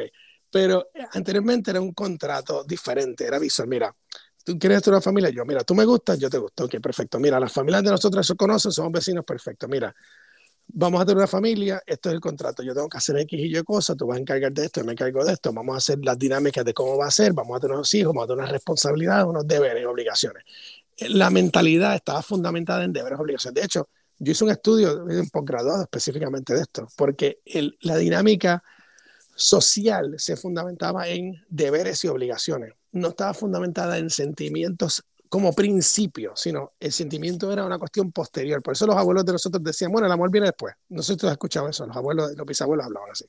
Sí, sí. usualmente era, bueno, primero asegúrate que ese hombre tenga un trabajo, sea un hombre decente, limpio, que, se, que no sea un criminal y un asqueroso. Y después lo puedes amar. Literalmente los abuelos hablaban así. ¿Por qué? Porque ellos estaban mirando más cómo esta persona va a poder cumplir con unas obligaciones de padre, de esposo, si va a ser leal, si cuando tú te enfermes te va a cuidar, porque no te está viendo a ti ya necesariamente como un objeto que si ya no es atractivo no lo quiero, ¿verdad? O se me aburrió, sino que ya había unas obligaciones, unos contratos de lealtad y obligaciones. Entonces ya eso trasciende ese tipo de cosas, porque yo no estoy casándome contigo simplemente porque me gustó tu trasero, ¿verdad? Sino que yo me estoy casando contigo porque hay unas obligaciones que se... Exacto. Entonces ya ahí eh, cambia la dinámica. En ese sentido, entonces, lo que importaba en unas cosas un poquito más eh, sofisticadas, ¿verdad? Los padres tuyos también analizaban la situación, pero pues, espera un momento, que te gusta muchacho, tremendo, pero vamos a ver qué hace él. Ah, no, él lo que pasa es que él es el mejor enrollador de tacos de la historia, él es muy famoso por eso, hace una competencia de enrollar burritos que es increíble. Bueno, está bien, pero ¿qué carajo profesión es esa? Bueno, sí, el, Tipo, el tipo es conocido por estar borracho en los billares, pero eso no es nada malo. No, no, no, no, no, no. Mi hija no se va a casar con ese, ese energúmeno. Eso no, va a pasar. ok, ese es el punto, esa es la cultura. ¿Entiendes lo que quiero decir? Porque ahí se está lo que se está analizando es no, no, no, no, la calidad humana, o de forma objetiva. Olvídate de los deseos. Vamos a ver la calidad humana. Entonces, ahí tú quieres una persona que fuera a cumplir, una persona que tú puedes contar en ella, etcétera, que, porque va a trascender el deseo, el deseo se puede ir y se va. O sea, si tú estás con una persona 20 años, se va a ir. Entonces, ¿con qué tú te quedaste? Te quedaste con lo que tenía desde el principio. Ese era el análisis. Entonces, un análisis de deberes, responsabilidades y capacidades. De hecho, yo diría que hasta darwinistamente superior, porque está fundamentado inclusive hasta en tu escoger un mejor, eh, un mejor partner, un mejor eh, ¿cómo se diría? Partner, sí, un mejor asociado en la vida, ¿verdad? Mira, vamos tú y yo a ser un, vamos a ser socios en la vida y tú y yo juntos vamos a forjar algo bonito juntos y crear algo bonito, y fuerte. eh, con fortaleza. No es simplemente me gustan tus pectorales y tus abdominales, ay, a mí me gustan tus pechos, ah, perfecto, pues, ah, nos matamos entre nosotros del amor. Eso no era la base. Eso puede estar ahí. moderna ahora, ¿no? Exacto, entonces ya ahí pues, el resultado es un desmadre. Ese, es, es el punto básico de lo que estoy diciendo, ¿verdad? Entonces, eso es lo que yo me estaba refiriendo cuando estaba hablando de Europa. El aspecto de de que los deberes son diferentes a la pasión, sí, pero como yo expliqué, el desarrollo del amor pasional es un desarrollo moderno. Si tú miras la literatura antigua, eso no existía. Eh, se hablaba del amor, pero no de esta forma, que es el amor disfuncional, que la idea de que la disfunción es lo que es hermoso, la disfunción es lo atractivo. Ah, nadie nos quiere, ah, nos queremos, ah, no me importa que nos maten a todos, nos amamos, ah, yo te amo a ti, porque no me importa. Es toda una disfunción y el, el, amor... Sí, Romeo y Julieta. Y la disfunción misma, me dejaste, ¿por qué me dejaste? Porque te fuiste con otra. Y volvemos juntos, ah, vamos a hacer el amor ahora, ya que volvimos. O sea, es toda una disfunción. Y ese es el placer de la disfunción. es, una, es una locura, pero es una locura popular. Todas las canciones de bachata, escúchala, todas las, todas las canciones de bachata de qué están hablando. O sea, es una cosa bien cómica. Eh, dolor, muerte y falta de libertad otra vez. Exacto, exacto, exacto. Déjame ver qué dice Sirius. Aquí Sirius nos ha hablado mucho. Eh, sigo, una sensación, ¿no? Como un sentimiento racional, que, viene de la racionalidad, de mm, sentirme mm, que puedo hacer más cosas eh, de la, que, que, yo debería hacer, ¿no? O sea, decir, eh, si a mí me, si para mí la libertad es salir a la calle y a mí me tienen recluido en mi casa, pues yo voy a buscar como máximo exponente de libertad salir a la calle. Lo que pasa es que no tenemos en cuenta de que el ser humano es un ser inconformista que cuando a mí me dejen ir a la calle voy a pedir eh, volar en avión. Cuando tenga el avión voy a pedir volar en cohete. Y voy a reivindicarlo como un derecho o si no, eh, no seré libre, porque apela al sentimiento y a la subjetividad de la persona, no a algo objetivo. Sí, sí, no, no, chico, no hay duda, claro está. Por eso es que cuando yo quiero libertad y la gente no me la da, yo te quemo la ciudad completa, porque eso es libre. Soy libre y te quemo tu casa porque eso es libertad. claro, y le niegas a una persona la libertad de tener su casa. Exacto, porque eso es libertad. O sea, son los absurdos, esos son los absurdos. Ese es mi punto. Mi, mi punto es que es un tipo de absurdo. Eh, y yo pienso, pero nuevamente, yo pienso que eh, eso suena como simplemente ser crítico, pero es que hay una cuestión de ser honesto. Yo pienso que la honestidad, o sea, el aspecto de ser eh, claro, eh, lo que se llama la sobriedad, en aspectos filosóficos, existe una cosa, la sobriedad. La sobriedad es cuando tú ves el mundo sobriamente como es, eh, no necesariamente con un deseo de modificarlo, alterarlo a tus deseos completamente, sino tratar de ver el mundo de forma sobria. Cuando tú ves el mundo de forma sobria, puede ser un poco más íntegro en cómo ves las cosas, porque si estás consciente que estos conceptos de libertad son un poquito la locura, se te hace más fácil entender, mira, obviamente yo no puedo ser libre, pero me gustaría tener la capacidad de X y yo te doy a ti la capacidad de X. Entonces hay un respeto mutuo basado en, la honestidad y la sobriedad, no basado en la fantasía. La gente fantasiosa es la gente más peligrosa del mundo. De hecho, la gente más odiosa y repugnante y destructiva de la historia de la humanidad eran gente utópica. O sea, todos ellos, búscate todos, Stalin, Lenin, Hitler, todos eran personas utópicas que creían en estos valores como si fueran valores religiosos. So, mi punto es que eh, los demócratas estos que, que es democracia o te corto la cabeza, tipo O sea, mi punto, este tipo de personas son gente peligrosa, porque ellos sí creen que el mundo, el mundo en sí es malo por su existencia, que es injusto que los venados sean comidos por leones, que es injusto que, lo, que, los, que los gorilas tengan, eh, sean, monógamos, o lo que sea, o sean polígamos, ¿no? lo que tú lo quieras ver, depende del animal. Hay animales monógamos, hay animales polígamos. Eh, esto, es esto es injusto, esto es una falta de respeto, hay que arrestar a ese gorila. Hay que, hay que darle un tratamiento psiquiátrico a ese gorila, porque es un abusador. O sea, ¿qué quiere decir que se convierte en algo absurdo? Hay que ser un poco sobrio al respecto, no ser tan ideólogo al respecto. Eso es lo único que estoy diciendo. No, claro, que todo fluya, ¿no? Exacto, a ver qué dice Sirius aquí. Y ya os dejo tranquilos cuando escuchen mis audios. Escuchadlo ya, por favor. No lo creo. Y, no lo creo tampoco, porque lo veo aquí y me son 40 más.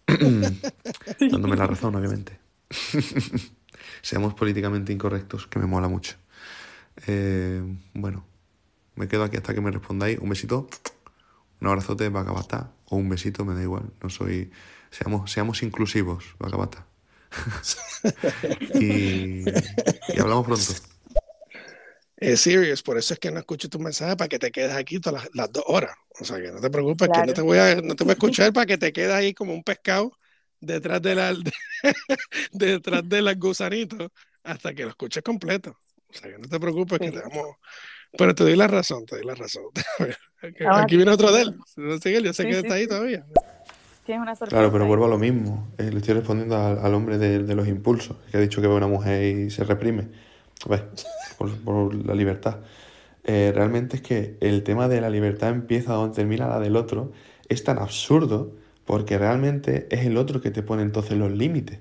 Si una persona se siente ofendida o, o- o siente que, que estás eh, coartando su libertad porque estás hablando de un tema el cual a él le condiciona, al final eso lo que, lo que está haciendo es coartar su libertad, es algo subjetivo, es como la, viol- la violencia subjetiva que se tiene hoy en día cuando dicen, no, no, es que si tú a mí me miras me estás violentando, eso es algo subjetivo, o sea, no tenemos nada objetivo que mida eso. Sí, sí, lo cómico de eso es, eso me pasó a mí recientemente en el foro este de Telegram, porque yo dije que, la, que yo empecé a hacer un chiste, yo estaba haciendo un chiste, está diciendo que, que, y ahora soy amigo con, con la persona, pero estoy hablando, originalmente estábamos discutiendo, argumentando, porque yo dije que se debería hacer un estudio científico de las neuronas de Bad Bunny, y hice un chiste de Bad Bunny, relajando, de que Bad Bunny es un estúpido y que, y que idiotiza al pueblo, que sé. Entonces, la persona dijo, pero ¿por qué? Eso está insultando a los que les gusta Bad Bunny. Y yo, bueno, sí, estoy diciendo que están diciendo idiotizados. Ah, pero es que si tú estás más idiotizado, pues me estás cohibiendo a mí mi libertad de que me guste Bad Bunny. Porque si a mí me gusta Bad Bunny y tú me llamas idiota, pues me estás ofendiendo porque a mí me gusta Bad Bunny.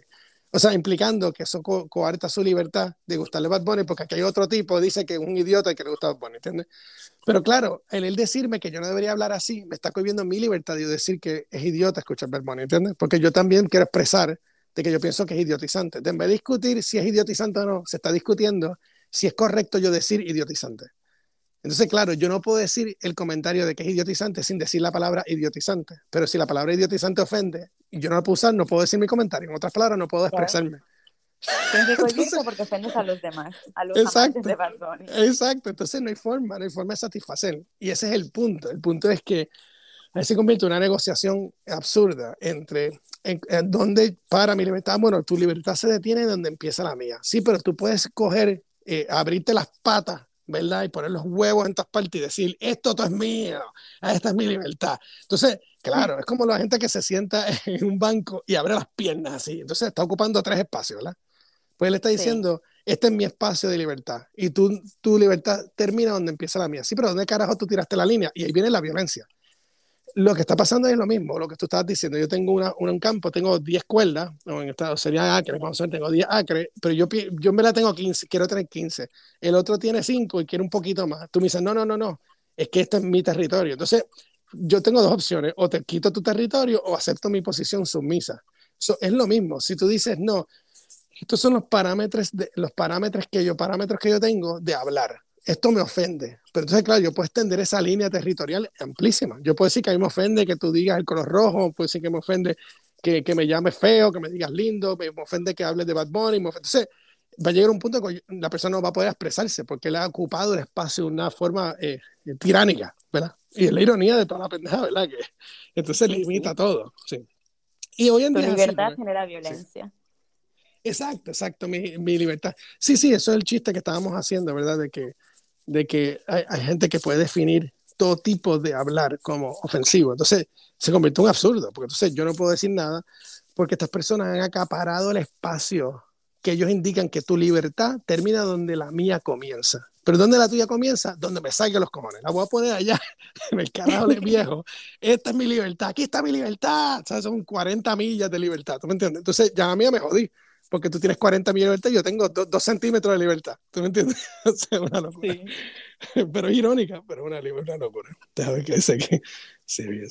Serious. Y quería añadir una cosa. Viva el straight edge. Poneros las crucecitas en las manos, no consumáis drogas. Que eso os condiciona.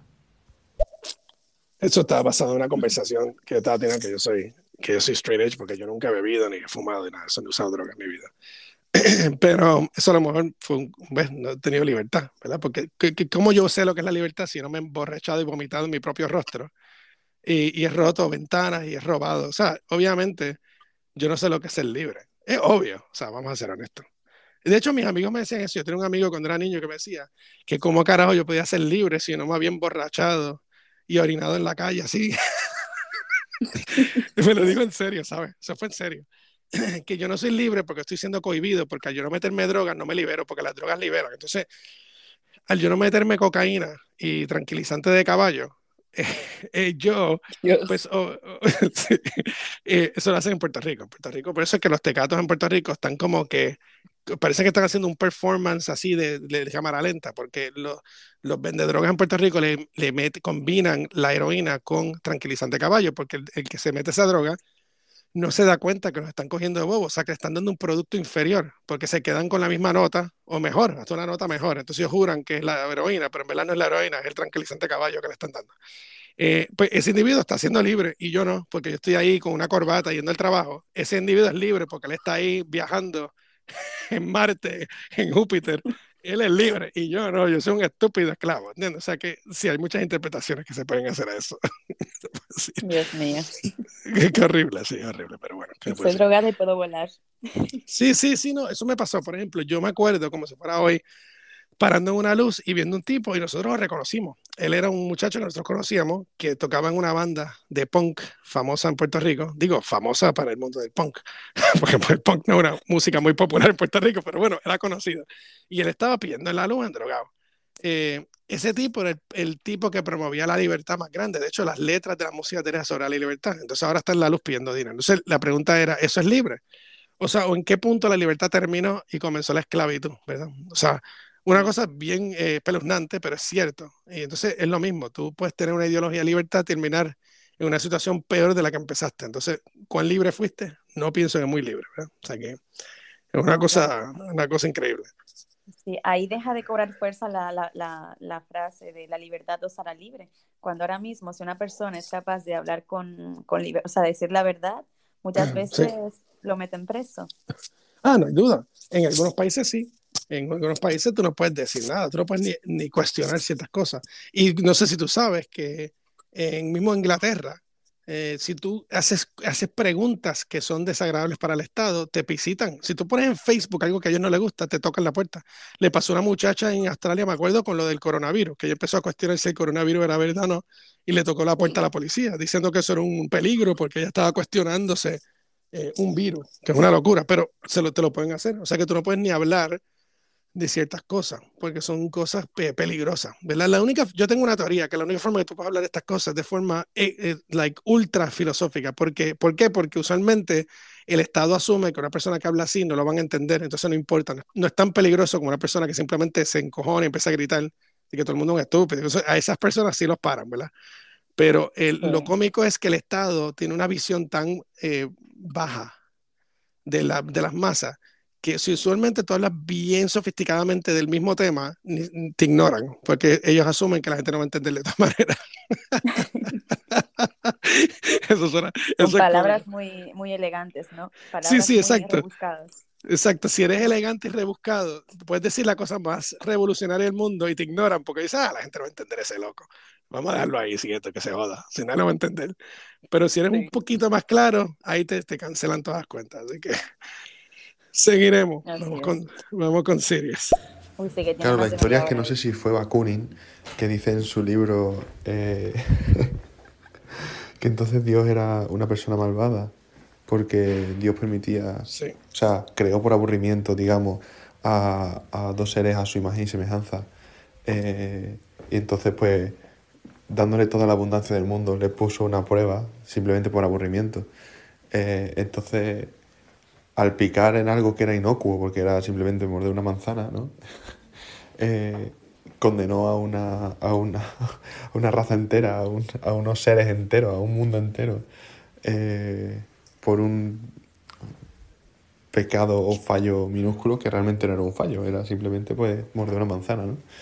Entonces, pues, tomándoselo en el sentido literal, ¿eh? Dice, entonces dice, pues, o Dios no existe, o Dios existe y es un tirano. Sí, la cita exacta que él está refiriendo de Bakunin, que era de mis autores favoritos cuando yo era muy joven, era si Dios existiese, debería ser abolido. Esa es su cita famosa. O sea, lo que está planteando es que si Dios de verdad existe, pues hay que abolirlo como un tirano. ¿Por qué? Porque si él creó el universo, pues él, puede condicionar la realidad. Al condicionar la realidad te está restringiendo la libertad, restringir la libertad es abusivo y tiránico, por lo tanto hay que abolirlo. Esa es una, eh, pero claro, eso es todo una ironía, una ironía tras ironía, porque eso implica de que realmente tú no estás ya limitado. O sea, Bakunin de verdad se cree que él no tiene limitaciones y obviamente las tiene, porque el hecho de que él está hablando un idioma en particular, diciendo las cosas en particular, en una, se está vestido por ahí, o sea, él no está en no, ¿verdad? Él está hablando con una chaqueta y una corbata, o sea, que todo es una restricción a la libertad de dos maneras, o sea, que es toda una ironía con ironía, que es imposible zafarse de ella. Por eso a mí me gusta estudiar la filosofía anarquista, pero pues, exactamente por lo absurdo que se puede convertir. Lo mismo con las filosofías egalitarias de Estados Unidos y la francesa, que se fundamentan también estas nociones. O sea, ellos están planteando que la iglesia es opresiva. Eh, y yo no estoy diciendo que no hayan componentes reales en ese planteamiento. Sin embargo, eh, todos los sistemas que ellos crean son igual de opresivos, porque en la Revolución Francesa, cuando ellos cogieron a Notre Dame y la cambiaron y pusieron una diosa ahí de la libertad, o sea, literalmente pusieron a libertad allá adentro, y le daban culto y jodiendo y hacían orgías y estaban snow y se drogaban. Todo eso que estaban haciendo ahí, si tú no participabas en eso, entonces te has considerado un burgués y te mataban. Entonces, la ironía ahí, pues obviamente es la misma, es, lo mismo, creaste otra religión, otro culto, con otro templo, con otra estructura y otra falta de respeto, que si tú no te conformas a lo que ellos hacen, te va a matar. Entonces, ¿cuál es la queja? ¿Cuál, es el, ¿cuál realmente es la crítica? Porque estás haciendo lo mismo. O sea, que es una, una locura. Sí o estás o no estás. Y si no estás, pues muerto. Exacto, exacto. Entonces, pues, ah, tú no eres libre. Eso lo decía un filósofo. Decía que, que, que había que gente que en los 60 y 70 se metía en orgías para probar que no estaban siendo oprimidos sexualmente. O sea que yo soy libre sexualmente, lo voy a demostrar en una orgía. Pero claro, la persona no quería estar en orgía, lo estaba haciendo compulsivamente para probar que es libre. Entonces yo pruebo siendo libre, no siendo libre. Esa es la, estupidez más grande del mundo. pero, pero pues, ¿qué te puedo decir? Sea, it is what it is, ¿verdad? como eso pasó en la Guerra Civil Española también, que tú tienes algunos ámbitos que decían cosas como que, no, es que las mujeres tienen sexo libre. ¿Cómo lo vamos a demostrar? Bueno, pues tú te vas a acostar con siete hombres para demostrar que eres libre, sea, ese tipo de cosas. Entonces lo vamos a demostrar a la mala o a la buena. Por eso es que violaban monjas y cosas así, ¿verdad? Porque es que no estaban siendo libres. Pero estas monjas había que violarlas porque es que no eran libres, ¿tú me entiendes? Entonces hay que liberarlas. Entonces, por eso te digo que usualmente la gente con estos ideales de ambos lados, porque los fascistas tenían la idea de libertad también, planteaban que la libertad radicaba en X, Y o Z. Entonces, si tú no te estás de acuerdo, hay que limpiarte el pico. O sea, que no hay forma de zafarse de que usualmente los que promueven estas ideologías son gente bastante mala porque están obsesionados con un abstracto. No están siendo muy sobrios en la realidad, sino que están obsesionados con los abstractos. Así que, ¿qué se puede hacer? ¿Dónde fue que me quedé aquí? Deja ver aquí el caballero. Pero Vagabata, te vuelvo a, decir lo mismo, que se quedó la cosa ahí en suspensión, a ver si me lo aclara. Si el, objetivismo o la objetividad parte de la subjetividad, porque claro, yo creo desde mi punto de vista el concepto de objetividad, sino que es algo que estuviera perenne en la naturaleza, ¿vale? O sea, la, la objetividad surge de la subjetividad. Entonces, lo que me dijiste de la paradoja no tiene sentido, porque yo no considero que la objetividad sea algo objetivo. Es decir, considero que la objetividad está dentro de la subjetividad, por lo tanto, mi punto de vista de la objetividad es subjetivo. Claro. No sé si, me explico. Por lo tanto, eh, esa paradoja no tiene sentido. Es que me quedé con la duda el otro día, tío. No, no, no, es que eso es otro tema, porque es lo que, eh, eh, el punto es que sí existe tal cosa como objetividad en el contexto de que tú y yo estamos hablando dentro de un planeta Tierra. Objetivamente estamos compartiendo un espacio. Esto sin entrar en la cuestión cuántica porque, y el espiritual, porque eso entra a otro punto. Pero el punto es que tú y yo estamos hablando dentro de un contexto. Ese contexto se llama el mundo, la tierra, y el idioma que estamos hablando objetivamente es el castellano. Aunque se podría plantear que nosotros puertorriqueños hablamos otro idioma, pero bueno, eso es otro tema. El punto es que ustedes hablan español y nosotros hablamos boricua, pero nos entendemos. El punto es que al entendernos, eso es un punto objetivo común. Y entonces estamos asumiendo una categoría trascendente que se llama el lenguaje. O sea, que el lenguaje tiene significado y que está capacitado para comunicar mensajes e ideas. Ahí tú dijiste el objetivismo no es objetivo, sino es subjetivo. Eso aparenta ser una paradoja en sí, ¿verdad? De que tú estás planteando que algo es objetivo y lo más objetivo del mundo es que no es objetivo porque es subjetivo. Obviamente eso es una paradoja. Las paradojas pueden existir, de hecho se pueden, se pueden sincretizar, pero hay que ser más claro con la paradoja porque si no, no es paradoja, entonces es algo sincretizable, es algo que se puede entender juntos. En el caso de lo que le está diciendo es que sí existen cosas objetivas que no son subjetivas. no es subjetivo que tú estamos hablando un idioma que comunica, eso no es subjetivo. Ahora, yo puedo tener una forma de interpretar el lenguaje diferente a la tuya, eso es subjetivo. Pero seguimos estando hablando dentro de unos contextos objetivos y eso no cambia. hay, hay, que tener cuidado con mezclar categorías. Sí, claro. Hay gente que utiliza la prueba subjetiva y se lo aplican a todo de forma absurda. O sea, ah, la Tierra es subjetiva. Ah, está bien. Y que yo tengo testículos subjetivos. Well, ok, whatever. Pero obviamente Solo también una cuestión una palabra bonita, ¿no? Solo para que sea bonita la expresión, sin saber lo que significa realmente. Sí, sí, por eso. Y también pasa otra cosa, que es que es que suena mejor yo decir que es subjetivo. O sea, por ejemplo, si yo te digo a ti, eh, no, no, yo eh, tengo testículos, pero eso es algo subjetivo. Eso implicaría de que los testículos míos son como fantasmagóricos, ¿verdad? Que existen, pero en verdad no existen, porque es una cuestión de que yo decidí tener testículos, entonces están ahí, pero en verdad si tú no quieres que estén ahí, pues tú puedes pensar que no lo están, entonces no están. O sea, se convierte en una cuestión mágica. Y, nuevamente, yo soy, a mí me gusta el espiritualismo, pero hay que tener cuidado de transferir eso a un absurdo en el cual yo puedo decir que todo es relativo. Eh, entonces no puedo ni hablar, porque si el idioma es relativo y las palabras son relativas y tú y yo somos relativos y el planeta es relativo, entonces es una pérdida de tiempo hablar, porque no hay forma de intercambiar entre dos seres, ¿verdad? Entonces, pues, lo complica, es lo que quiero decir de, deja ver que. Y a lo mejor eso no hizo ningún jodido sentido, que es lo que es cómico de todo esto, pero bueno. Eh, pero déjame decirle que dice Marcel. Eh, ¿Cuánto es lo.? Ah, yo creo que esto es un chistecito, vamos a ver. Yo creo que sí. ¿Cuánto es lo que duran en la cama? Sí, no sé ni, ni qué significa eso, así que seguiré. No, yo no digo que no haya objetividad, digo que la ah, objetividad está dentro de la subjetividad. Claro. Es decir, eh, la realidad está ahí, no estoy negando la realidad, ¿vale? La ah, realidad está ahí, pero nosotros no somos capaces de verla tal y como es. Realmente, yo pongo el ejemplo del cuadro, ¿no? Eh, ¿Quién tiene razón? ¿Una persona que ve un cuadro de color marrón? Un, o, rojo y azul? Un, un de estos, una persona que confunde los colores? Eh, ¿Un perro que lo ve de otra forma? ¿Otro animal, una mosca que lo ve de otra forma?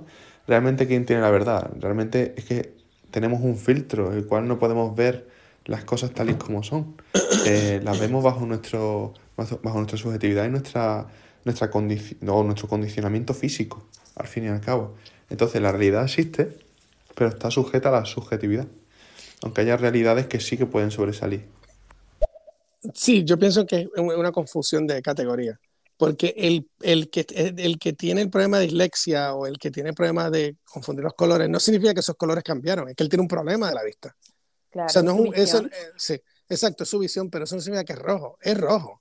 entiendo lo que quiero decir, es rojo, pero si yo tengo un problema de la vista, pues no lo voy a ver rojo, pero eso significa que las moléculas que, em, que, que, emiten ese color no existen objetivamente, simplemente que yo lo veo rojo y otro tiene un problema y lo ve verde, pero que lo vea verde no significa que es verde es que tiene un problema a la vista que lo hace ver verde, ¿entiendes? O sea, si yo soy ciego y yo no te puedo ver a ti, no significa que tú no estás ahí, porque yo no te veo. Tú estás ahí, simplemente no te veo. Si el sol se va por la mañana, significa que el sol no está ahí, es que yo no veo el sol. si el sol, está detrás de una nube, pues yo no puedo ver la nube, detrás de la nube, pero yo sé que el sol está ahí. O sea, yo entiendo lo que él está diciendo, porque eso entra en cuestión de, de física cuántica, ¿verdad? De que si las cosas están ahí, no. Pero el punto es que el, el elemento eléctrico que crea una mesa existe objetivamente.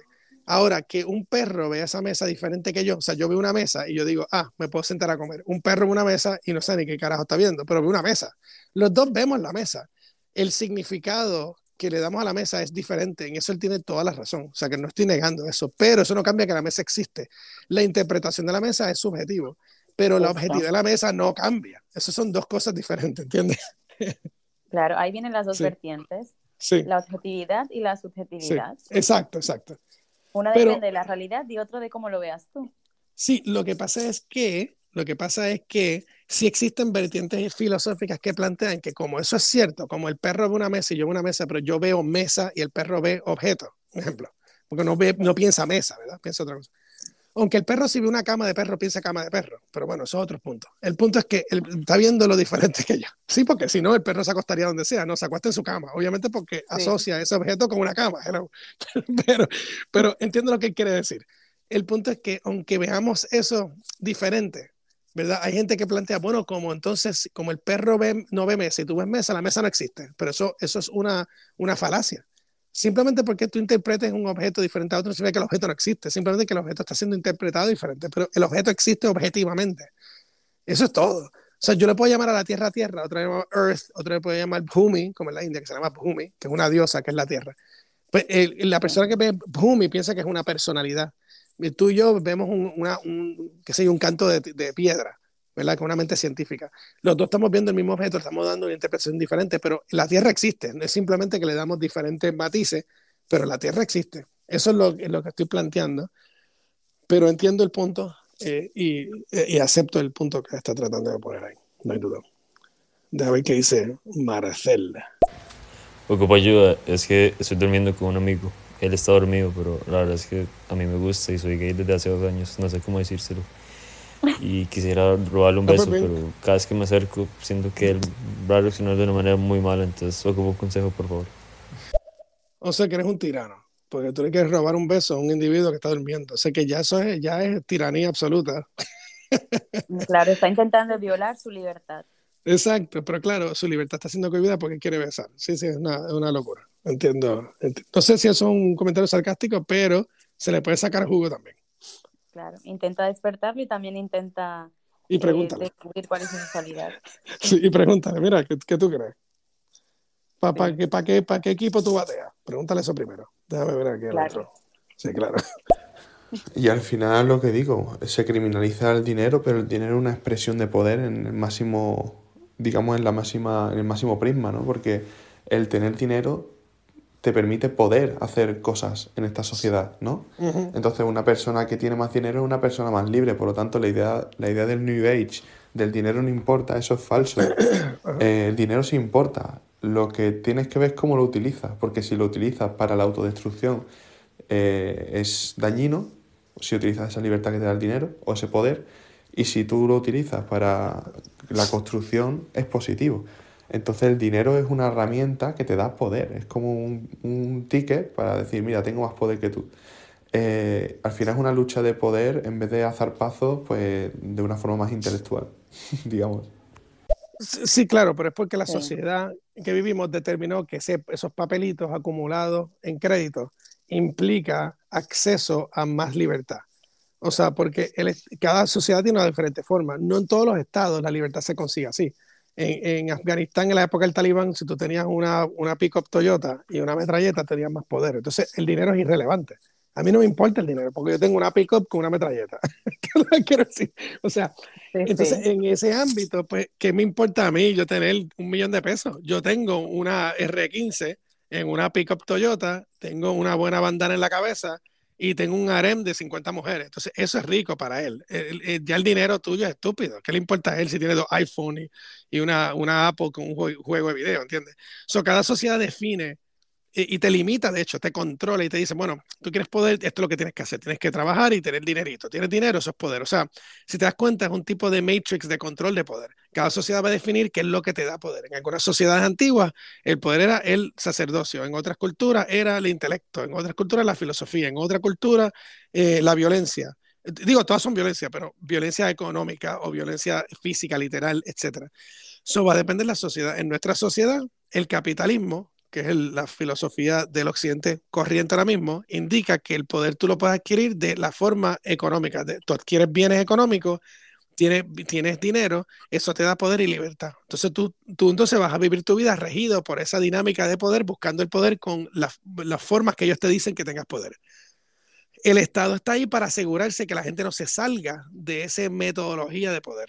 ¿Verdad? Porque si yo ahora mismo salgo, ahora mismo con un tanque, que vamos a suponer que yo compro un tanque y me voy por la calle con el tanque, eso es poder, pero eventualmente va a venir el, FBI, la CIA, va a venir todo el ejército norteamericano y me van a parar y me van a matar y se acabó mi poder. ¿Por qué el Estado hizo eso? Bueno, el Estado hizo eso porque yo me estoy saliendo, revelando de la metodología que ellos aprueban de poder. Ellos dicen, no, no, no, tú puedes ser todo el poderoso que tú quieras, pero no con un tanque tienes que tener 40 cadenas de oro, tienes que tener un tres Ferrari, entonces eso es poder, y eso te lo permitimos. Pero tú no puedes estar por ahí con un tanque y una metralleta, ¿tú me entiendes qué quiero decir? Es porque, porque el Estado no lo permite. En otras culturas. Pero ellos sí pueden hacerlo. Ah, claro. Porque ellos tienen el poder del Estado para eso mismo, para cohibirte a ti. O sea, una, una cosa bien interesante e irónica, ¿verdad? Sí, sí, así es. Vamos a ver qué dice. Sirius continúa. Ese es el nombre de show. Sirius continúa. No, vamos de relajo. Y Bhagavata, una pregunta espiritual. Eh, desde el punto de vista de las religiones, piensa como eh, los de TC, ¿no? que hay como una especie de vínculo entre todas las religiones em, que sirve para, digamos, establecer una realidad. Es decir, la realidad es el conjunto de todas las religiones, es decir, un ente que existe o varios entes que existen, pero nosotros lo interpretamos de diferentes filtros subjetivos, obviamente, y crean diferentes religiones. ¿O para ti realmente la espiritualidad es algo que, que, es necesario para el ser humano, pero es meramente algo físico, material y no, y no es real? Eh, la espiritualidad, hablando desde el punto de vista de la religión, ¿vale? O sea, no de la meditación ni, ni de la filosofía, eh, digamos desde el punto de vista de la religión, de hay un Dios que lo crea todo o hay algo que lo crea todo, eh, o simplemente hay algo que nos conduce o que nos ha creado o que nos guía, ¿no? Ok, yo he discutido eso antes. Eh, no, la presuposición de la que yo parto, el paradigma que yo parto, no cree en la idea de que hay una entidad que crea todo. El todo ya existe, ese todo es Dios mismo, nosotros vivimos dentro de Dios. No hay algo externo a la existencia, la existencia es la existencia. Nosotros no podemos trascender en la existencia per se porque la existencia es el todo. Eh, el ejemplo que habíamos hablado de la mesa es un ejemplo. Esa mesa en su base no es una mesa, ni para el perro ni para mí. Es unas moléculas y unos aspectos eléctricos ahí que están en unos átomos, etc. Pero el fundamento de esa realidad es la existencia misma. Eso es una realidad eh, que trasciende todas las interpretaciones, ¿verdad? Que sería lo que sería el, ultimate objective reality, la, la realidad objetiva última. En ese ámbito nos movemos nosotros. En aspectos espirituales, el punto es que la espiritualidad lo que plantea, si es una espiritualidad inteligente, claro está, lo que plantea es que lo que yace debajo de toda la existencia, lo que está detrás de la cortina, es una existencia eh, eh, profunda y trascendente fuera del tiempo y el espacio, que es lo que plantea también la ciencia cuántica, pero de otra forma. Pero básicamente que lo que existe no es lo que parece. Eh, existe, pero no es lo que parece. No significa que es falso, significa que no es lo que aparenta ser. Eh, como dijo él correctamente, no es lo mismo que un cocodrilo ves que yo lo veo, pero simplemente estamos viendo algo, simplemente que no sabemos muy bien qué es lo que es. La espiritualidad yace en eso, y Dios es el todo, la existencia completa es Dios. Y yo sí parto de un paradigma de que Dios es consciente.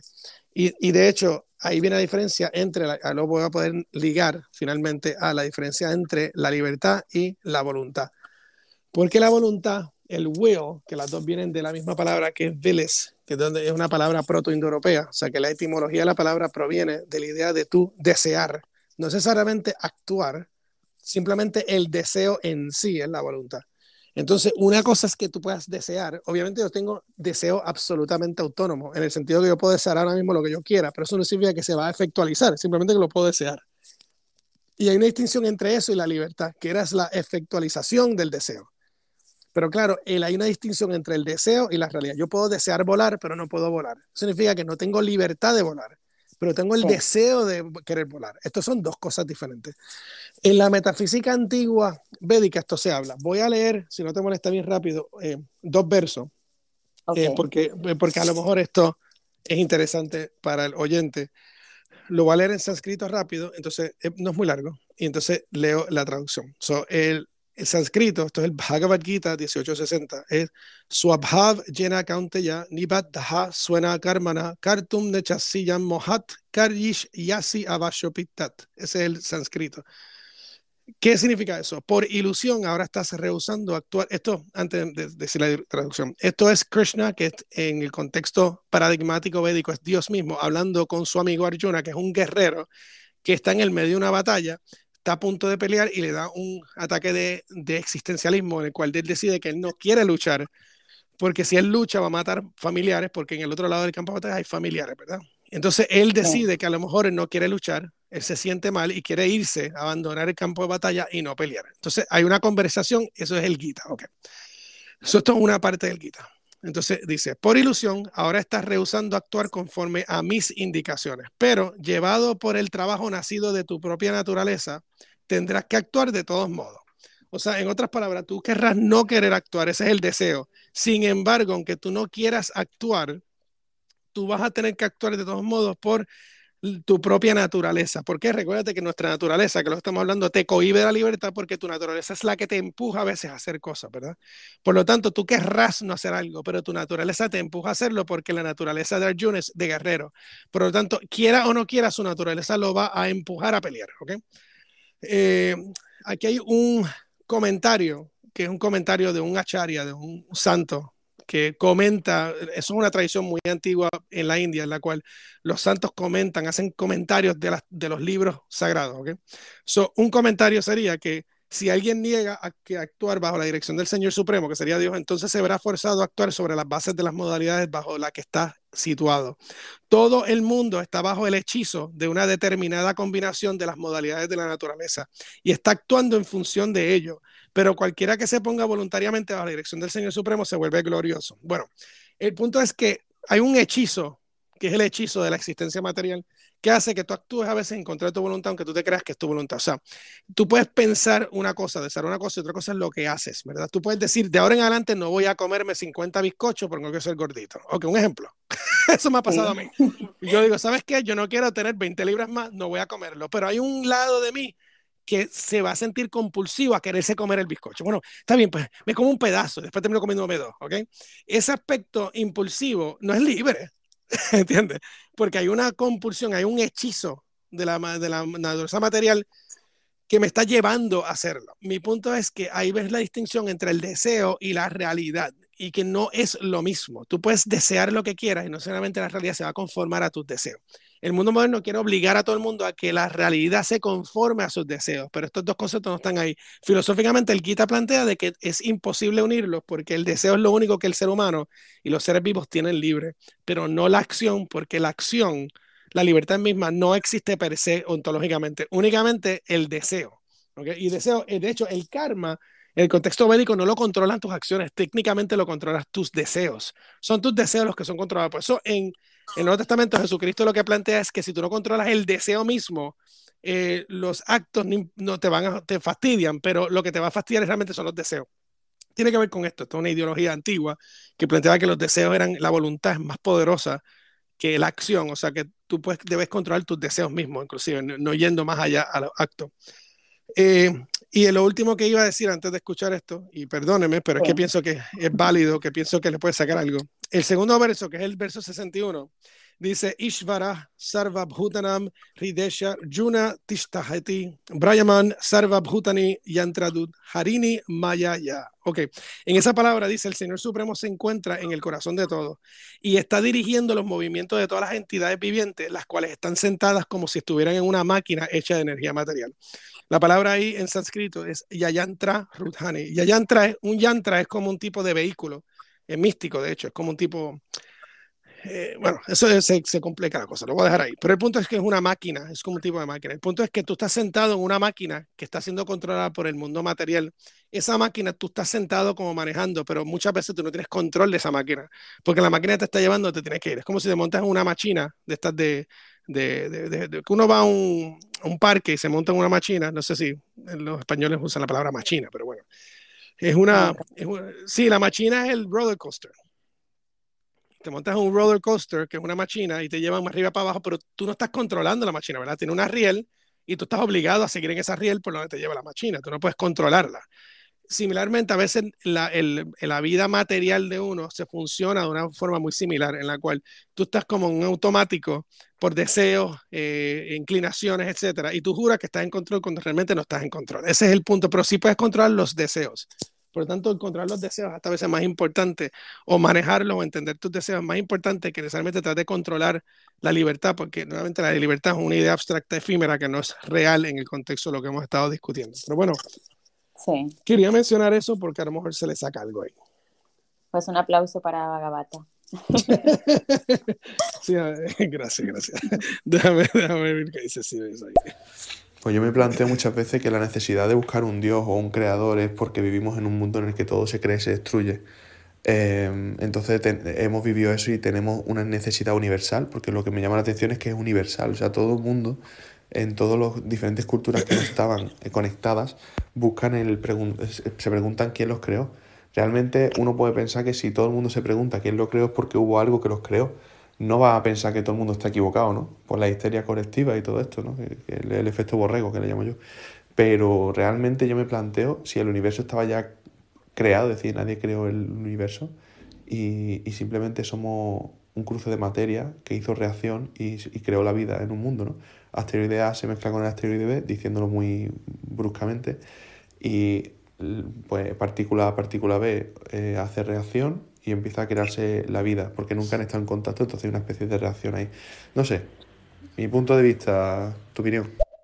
Sí, lo que pasa es que nuevamente es una presuposición cristiana, es lo que le estoy diciendo a Claudia, que el cristiano abandona el cristianismo, pero sigue siendo cristiano secularmente. O sea, que acepta la presuposición de principio y fin, etc. So, ah, no, yo no creo ya en el cristianismo, eso es estúpido. Ahora yo soy científico y creo que hubo un Big Bang de donde vino todo. O sea, es la misma cosa. Básicamente, sí, sí. cambiarle la cabeza a Dios, decapitaron al señor con barba y pusieron una explosión. O sea, pero estás creando todavía la idea de principio a fin. Por eso es que, como el sistema paradigmático que yo sigo es eh, diferente, pues plantea que todo ya ha existido. O sea, que esta idea de que tiene que haber un principio y fin, yo estoy de acuerdo, no hace sentido. Yo pienso que sí hay una existencia que es eterna y ya. Y entonces eh, tu existencia no se tiene que ser justificada por tus operaciones en el mundo, sino que está justificada por el mero existir. Lo que pasa es que eso es un tema diferente porque nuevamente el existir es existir. Eh, ¿Cómo tus deseos se, se, se, manifiestan? En el contexto védico, cuando tú tienes deseos de ser vicioso, como no existe la libertad, no la vas a poder manifestar siempre libremente porque te vas a sentir cohibido, vas a estar cohibido por realidades, ¿verdad? No puedo volar aunque quiera volar. Sin embargo, cuando tú reencarnas, te, tus deseos te pueden llevar a un cuerpo que pueda volar, pero entonces ya no vas a poder caminar. ¿Entiendes lo que? O sea, que el punto es que el mundo material te va a poner en situaciones en las cuales tus deseos se manifiestan, pero tus realidades te limitan, porque la existencia en sí es limitante y no hay nada malo con eso, es simplemente la realidad misma. Inclusive en aspectos espirituales, en el sistema mismo védico, hasta cuando tú trasciendes el mundo material y tienes lo que se llama la, la liberación, que se llama el moksha. Si te das cuenta, la palabra liberación y libertad no es lo mismo, pero bueno, cuando tú accedes lo que se llama la liberación, que es moksha, que es cuando tú sales del ámbito del nacer y morir, aún así tú vas a estar en un ámbito en el cual tú vas a estar eh, en ciertas limitaciones, porque nuevamente hay unas limitaciones entre tú y Dios, unas diferencias entre tú y las otras cosas. Por lo tanto, no existe tal cosa como una autonomía absoluta eterna. Inclusive el mundo material fue diseñado, según el paradigma védico, para que tú juegues aquí a ser libre, para que tú te lo creas, pero el punto es que es una ilusión, es, un, es efímero. Tú te quieres creer Dios pues te damos la oportunidad de creértelo, pero te lo estás creyendo porque tú eres un loco. O sea, si yo tengo ahora mismo una casa y yo digo, yo soy el maestro de mi casa, yo soy el rey de mi casa. Bueno, yo puedo tener cierto control de mi casa, pero si viene un terremoto me tumbó la casa. O sea, yo no, yo me puedo creer el rey de la casa, pero eso no significa que soy el rey de la casa, ¿entiendes lo que quiero decir? Pero me puede dar mucho sí, claro, placer sentirme así ah, yo soy el amo de mi mujer, o mi mujer puede decir, ah, yo este lo tengo sentado en el baúl, como dice en el país, ah, este bobo, este marido, este, este bobo lo tengo en el baúl y come de mi mano como una paloma, ese tipo de cosas, pero, okay. pero un día se me revelo, o viceversa. El punto es que tú te puedes creer lo que tú quieras, pero eso no lo hace real. Yo me quiero querer delfín, pero no voy a ser delfín. Yo me puedo crear una mujer filipina, pero eso no me hace una mujer filipina. Yo soy lo que soy. Y Claudia es lo que es. Y eso es. Eh, entonces, inclusive hay una belleza, eh, una belleza eh, metafísica en amarse a uno mismo al punto de aceptar la realidad. Hay algo bello en eso, de yo aceptar mis limitaciones, diría yo. Así es. Vamos a ver qué sigue Sirius.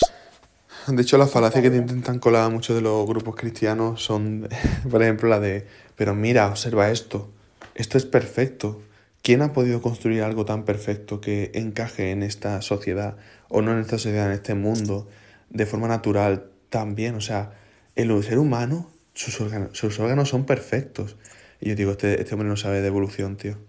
Este hombre no sabe de evolución y no sabe de la adaptación al medio y del, y, y del tiempo que hace falta para que algo se adapte al medio y la, y la digamos, los seres que tienen que morir para que otros se adapten al medio. Entonces, si entendiera eso, igual se quitaba de ser cristiano no o religioso no católico, en este caso. Porque hay gente muy ciega con la fe, tío. Y te dicen, a ver, hay, un, hay algo irrefutable. Piensan que soy tonto, tío.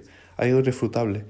Mira, mira la, la naturaleza todo es perfecto, coexiste de forma perfecta y es como, mmm, no, no coexiste de forma perfecta y no. Lo que pasa es que somos una caricatura también de cristiano. Déjame explicar lo que quiero decir. Porque San Agustín no era un tonto.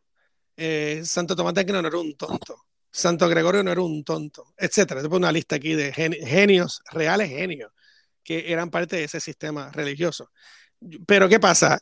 Y cuando tú le preguntas a Santo Tomás de Aquino, tú lees el Suma Teológica, que yo me la he leído, tengo la colección. En el Suma Teológica, esa pregunta él misma se la hace como parte del sistema de él. Él te plantea, bueno, pero si Dios hizo todo perfecto, ¿por qué hay un desmadre aquí o por qué existe el cáncer o lo que sea? Ese tipo de preguntas. Se llama The Problem of Evil. La contestación es la caída. O sea, en otras palabras, ellos sí aceptan que el mundo está en caído, pero ellos plantean que eso es una creación no de Dios, sino del hombre. El hombre cagó el mundo. No es que Dios creó el mundo así, sino que la razón por qué hay serpientes que matan niños o lo que sea es porque Dios no lo hizo así, pero tú al pecar escogiste que el mundo se ha caído y distorsionado. Porque sí, porque la idea es de que si Dios crea algo tiene que ser perfecto. Y porque la noción de la perfección radica en unas cuestiones eh, morales y, y, una cuestión de cómo el universo debe funcionar, la justicia, la igualdad y la libertad. Si te das cuenta es porque ellos están presuponiendo metafísicamente que estos son valores absolutos reales. Y entonces al no verse manifestados en la naturaleza, eso tiene que significar que la naturaleza está caída. Porque ¿cómo puede ver un mundo justo si no hay justicia? ¿Cómo puede un mundo eh, eh, de iguales si no hay igualdad? ¿Cómo puede un mundo de libertad si no hay libertad? ¿Entiendes? Entonces, ¿cómo tú puedes explicar eso? Bueno, la caída, la caída humana explica por qué todo es un desmadre, pero yo no pienso que esto es un desmadre. ¿Entiendes lo que quiero decir? Es una cuestión de percepción. En la percepción védica, esto no es un desmadre, esto es lo que es. ¿Entiendes lo que quiero decir? Pero en otras concepciones, esto es una falta de respeto. ¿Entiendes lo que quiero decir? Entonces, como es una falta de respeto, hay que explicarle por qué es una falta de respeto y no van a culpar a su Dios de que esto es una falta de respeto. Por lo tanto, hay que explicarlo de otra manera. Yo no, no, me gusta eh, hacer eh, una caricatura de estos genios, porque realmente los, muchos de estos intelectuales eran de verdad unos genios, pero las presuposiciones de ellos eran las que creaban este tipo de, en mi opinión, opinión extraña, y es porque están presuponiendo que estas cosas existen. Si tú crees que eso existe, pues toda tu teología se va a basar en esa presuposición. Entonces va a tener que explicarlo, justificarlo, etcétera. Pero bueno, perdón que me alargue ahí, es que es interesante. No, eso está muy bien. Yo voy tomando apuntes mientras tanto. Ya mismo. sí, seguimos. seguimos. Yo, le, yo le doy Sirio. ¿Qué, ¿Qué pasó aquí? Estoy viendo arriba esto no es bueno, ¿eh? vamos a plantear un dilema moral, ¿vale? Imagínate que eh, se descubre o que la sociedad dice ahora que la muerte es algo artificial porque hay una científica que ha conseguido, o está, está ahora mismo creo que en proceso de, de ver qué ocurre, eh, porque estaba como, decía que lo que no envejecía era el óxido, el óxido al respirar, el oxígeno, o sea, mm, generaba óxido en la célula y hacía que envejecieran. Entonces está inyectándose un tipo de líquido que no, que revierte o que no permite que las células se oxiden, entonces según ella ese es el remedio para la inmortalidad. Vale, imaginaos que por un momento eh, se encuentra un remedio, un remedio para la, para la muerte, es decir, algo que te tomas y te permite estar en el mismo estado en el que estás eh, hasta el tiempo que te la estés tomando. ¿Habría que reivindicar ese derecho para toda la humanidad? ¿O, o debería estar solamente reservado para algunos? ¿O no sería un derecho? ¿O Creo que lo continúa, dejo que dice. Es decir, universalmente habríamos abierto un nuevo derecho del cual la gente tendría todo por el mero, el mero hecho de existir. Eh, tendría que tener acceso para ser justos, según lo que entendemos con la concepción actual de justicia. Eh, sí, lo que pasa es que eso es otro tema. Eh, ese es el tema de los derechos. Eso es un tema que está relacionado al, tema de la libertad y a temas relacionados a eso, porque nuevamente el concepto de los derechos son unas ficciones eh, interesantes y positivas, pero son ficciones. O sea, en el sentido de que yo no tengo derecho a la vida. O sea, si alguien me quiere pegar un tiro, me va a pegar un tiro. O sea, yo no puedo reclamar un derecho después de muerto, porque ya estoy muerto. La que puede reclamar los derechos de mi vida van a ser mis familiares por mi vida, entiendo que sí, pero yo no tengo un derecho a existir, no tengo un derecho a vivir, no tengo un derecho a comer, no tengo, o sea, o como o no como, es lo que quiero decir, aspectos reales.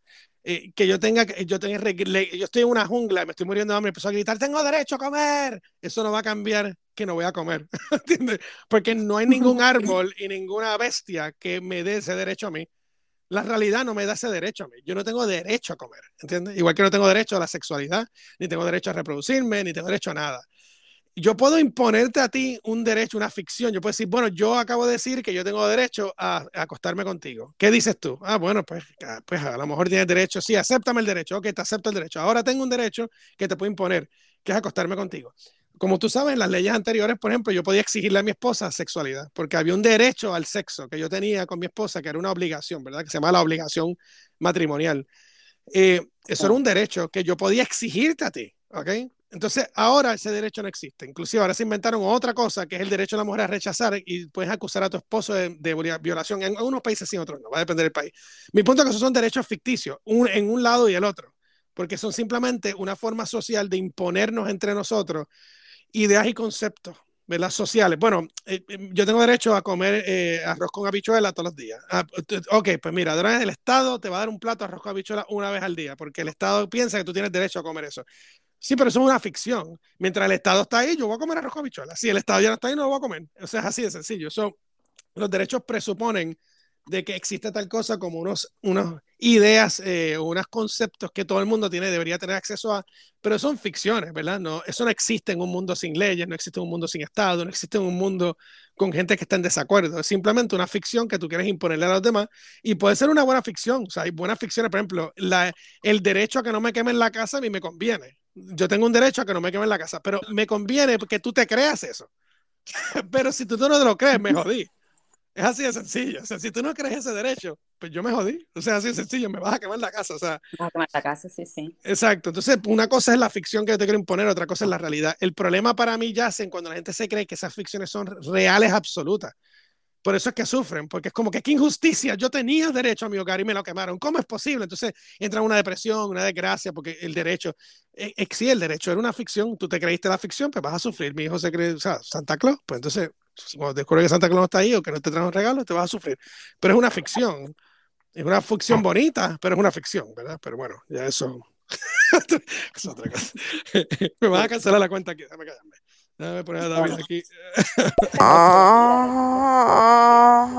mira este, mira este. Eso suena como una. conocimiento le ha dado un buen orgasmo. sí, sí. sí, yo pienso que eso, es una, eso suena como un, un como un chubaca con un. no, no es un cabro, yo diría que es como un donkey. ¿Cómo sería un donkey? Un burro.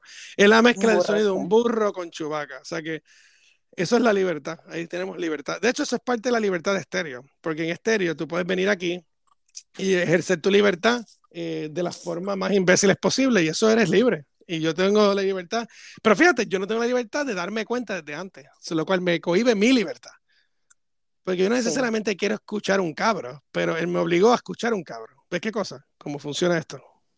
Claro, estábamos esperando una opinión o, o un aporte, una pregunta, y nos salió un animal. Exacto. Exacto. Exactamente, Claudia. De querer escuchar algo que nos haya dado Exacto. Exacto.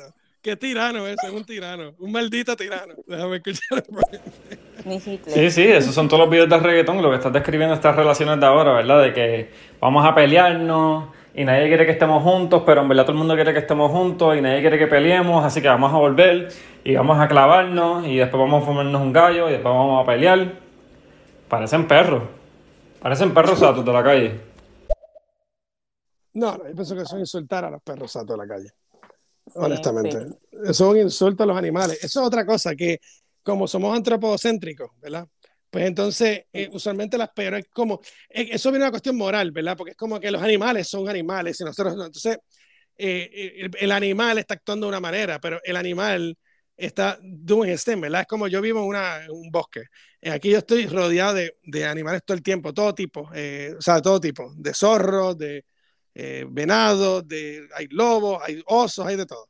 Eh, ellos tienen su propia cosa. Yo no, yo, veo un puerco spin, yo no voy a patear el puerco spin se metió en mi propiedad. ¿Tú me entiendes qué Porque para el puerco spin el concepto de la propiedad es diferente. Yo entiendo que él está, de hecho los hijos míos dicen eso, como que él como que comparte nuestra propiedad, vive con nosotros, ¿verdad? Como que estos animales son como que parte de nuestro hogar, porque son viven en el terreno, entonces ese animal no tiene noción alguna de mi concepto jurídico, de que la ficción mía, ¿verdad? De que hay un, documento en un sitio que dice que este terreno hasta aquí es mío, ¿verdad? O sea, ese terreno es mío hasta que no sea mío. O sea, yo tengo que defender ese territorio basado en esta ficción jurídica de que tengo un contrato. ¿Tú me entiendes?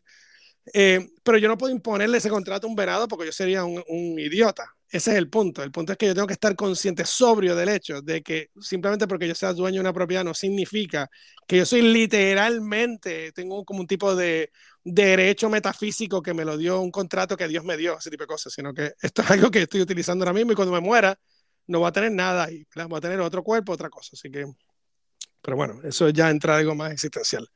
Déjame ver qué dice Oscar Fernández Martín. Hola, buenas. Eh, tengo una pregunta. ¿Qué opinan de, de la personalidad famosa de Eren Yeager? Un claro representante de la filosofía de la libertad ante todo. No, entendí muy bien eh, lo que le está diciendo, eh, pero yo soy, yo soy malo para ciertos acentos, no, no entendí muy bien.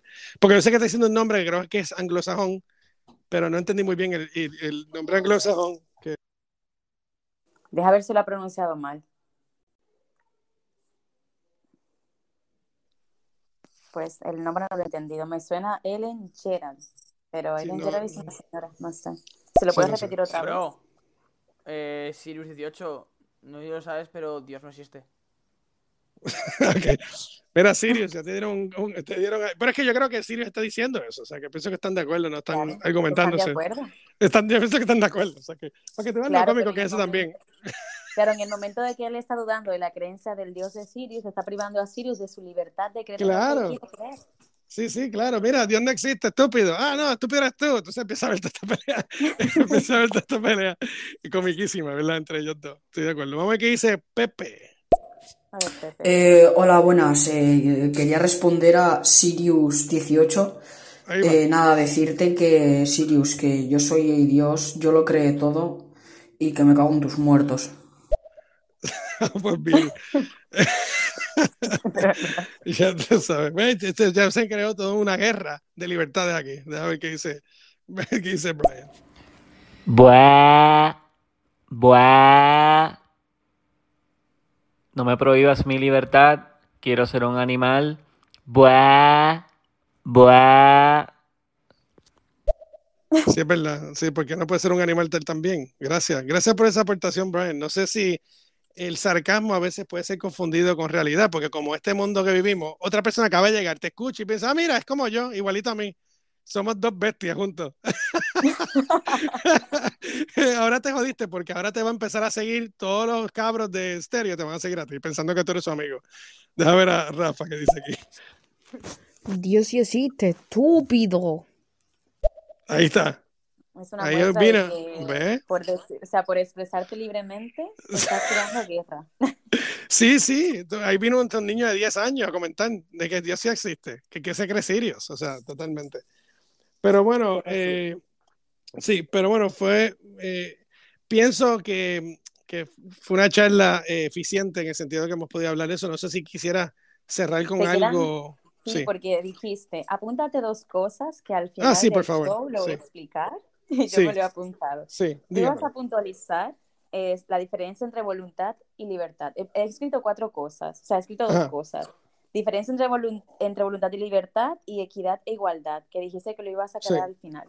Ok, lo de voluntad y libertad lo discutí cuando hice la cita del Bhagavad Gita, porque ahí lo que estoy distinguiendo es que una cosa es el deseo, ¿verdad? Que es lo que uno siente y otra cosa es la actualización del deseo. Yo lo que estoy planteando es que en el único ámbito que uno tiene lo más cercano a la libertad sería la voluntad, que es la voluntad de desear, de añorar, de soñar, de buscar, pero eso es todo interno, es en el mundo totalmente subjetivo. Esa es la ironía, porque el punto es que en el mundo subjetivo tú tienes libertad en el contexto de deseo, tienes voluntad absoluta, pero en el momento que tú tratas de actualizarla en el mundo objetivo, estás limitado.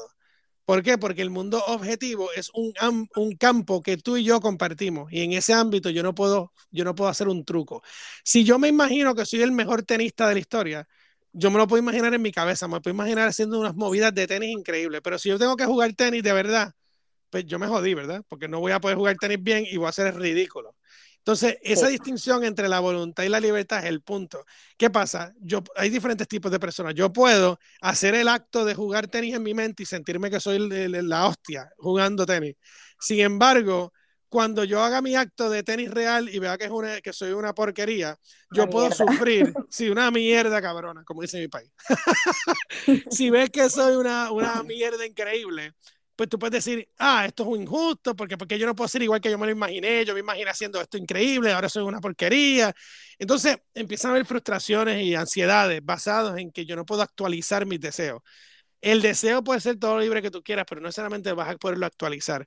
Esa es la distinción entre una y otra. Yo pienso que la sobriedad radica en que uno acepte el elemento subjetivo de los deseos y otra cosa es estar consciente que esos deseos no se van a poder actualizar de la forma que tú quieres y que no necesariamente tienen que ser actualizados como tú quieres. Tú no tienes un derecho a actualizar tus fantasías, es el punto. Tú tienes simplemente, en, tú tienes que entonces ahora manejar la realidad ya sea mediante la búsqueda del poder, la competencia, eh, la justicia, en el sentido de que tú tratas de negociar con personas para que te permitan hacer ciertas cosas, la práctica, el trabajo, etcétera.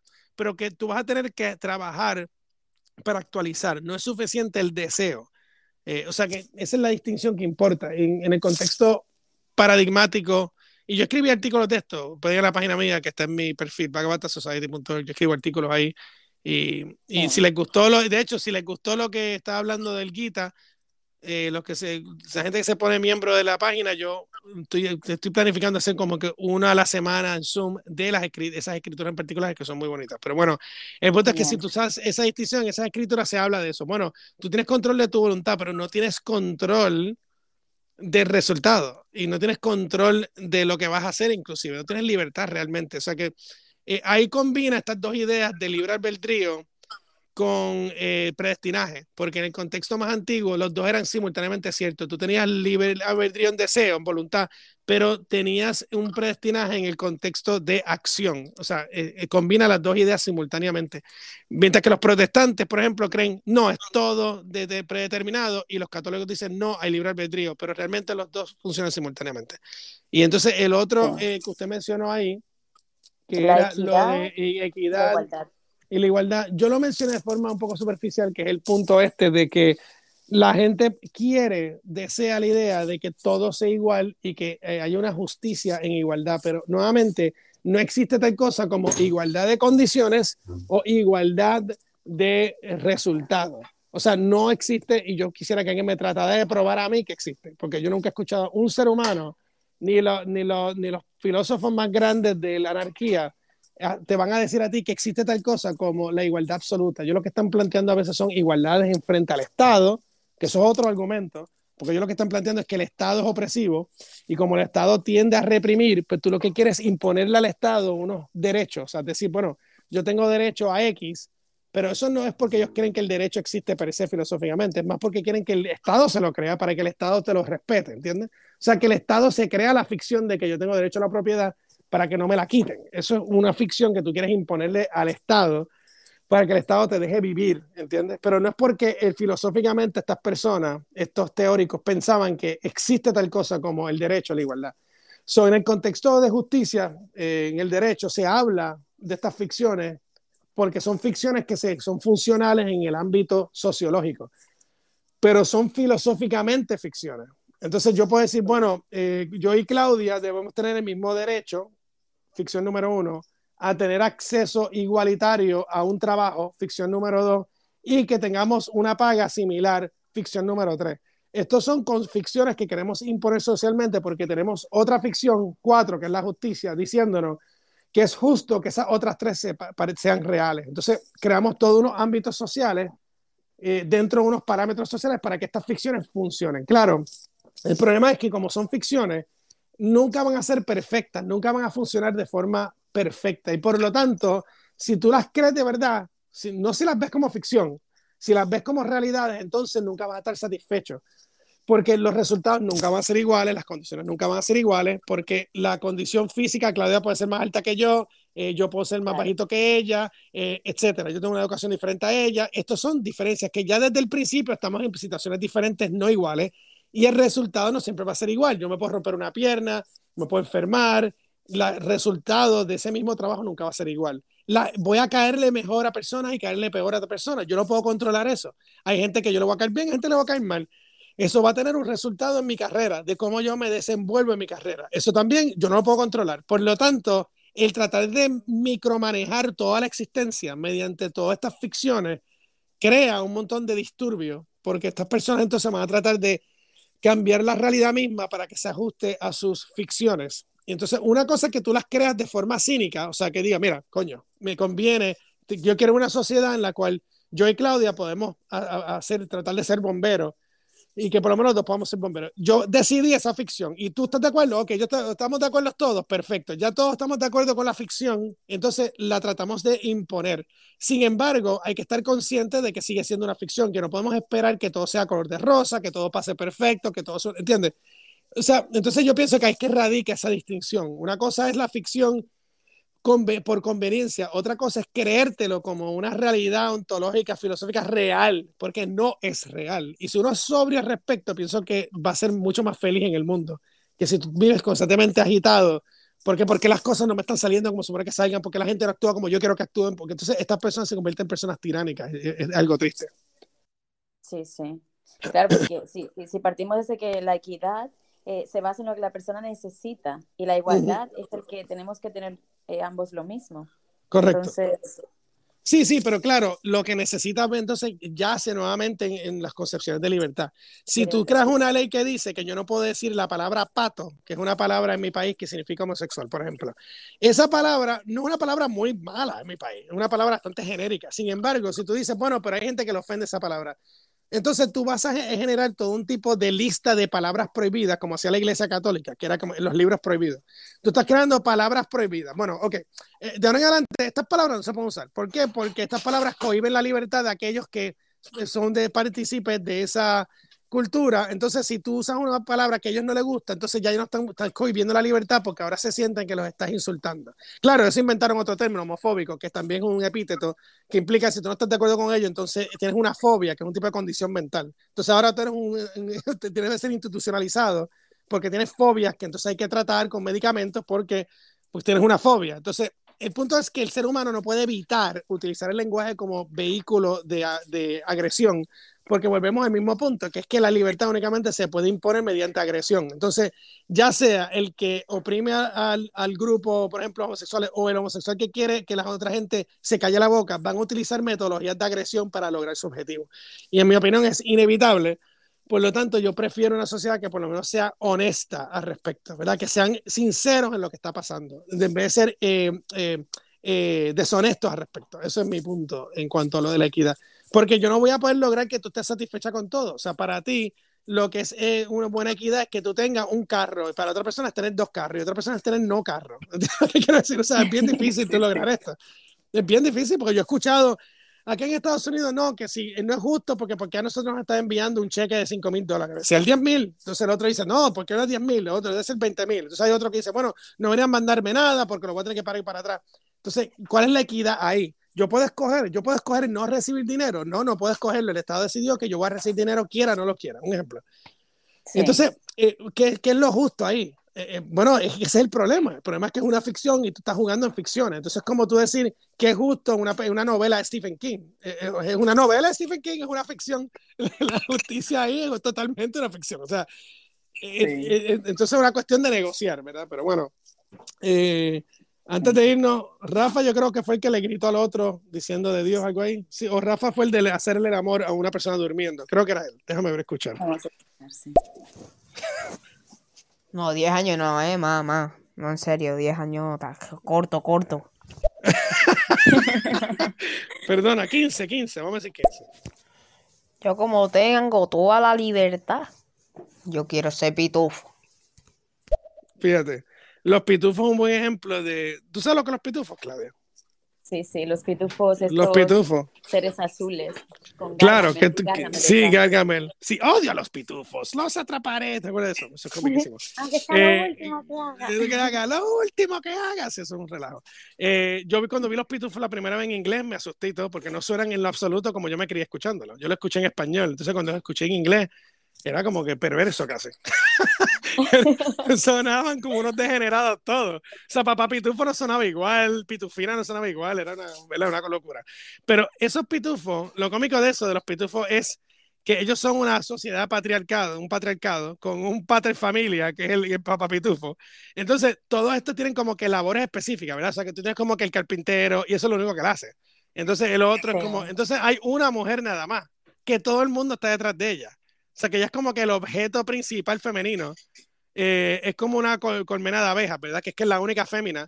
Pero entonces todo el mundo la está persiguiendo. Entonces, encima de eso hay como que este tirano que es como una entidad que los odia por odiarlo, o sea, simplemente porque existen, los odia por su existencia, ¿verdad? Anyway, podemos hacer un show de los pitufos en otro día. Sí. perdona, podemos hacer todo un análisis filosófico de los pitufos. Te de minutos, ¿eh? Sí, sí, espérate a ver qué dice Raúl ahí. Pero, hermano, ¿pero qué estás diciendo, tío? Pero... Hostia, tío. ¿Pero qué mariconadas estás diciendo? Pero, tío, ¿qué mariconadas estás diciendo? Hostia, pero es que me has, me has, me has, flipado, tío. Con estas ideas tuyas de la libertad, hostia, pero no las entiendo en lo absoluto. Así que, bueno, Raúl, no te preocupes, Raúl. Eh, vas a entender en alguna otra vida, vas a entender. Eh, así que, exacto. Claudia, un placer como siempre hablar con usted. Eh, Para mí también. Y compartir con todo el mundo aquí. Voy a compartir este directo en Spotify. Sí, por favor, sí, sí, claro. Tu opinión y tu libertad. Claro.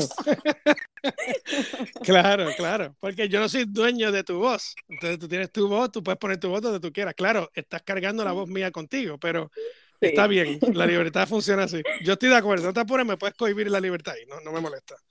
No, pues perfecto. Y nada, el próximo sábado vamos a ver con qué nos aparecemos por aquí. Ya nos hablamos por Instagram. Sí, exacto. Nos hablamos por Instagram y el tema que usted quiera. Vale, perfecto. Así que fue un placer. Muchas gracias, a todos. Y que tengas muchas gracias Igual, muchas bendiciones a todos. Gracias. Bendiciones a todos. Hasta luego. Chao, chao.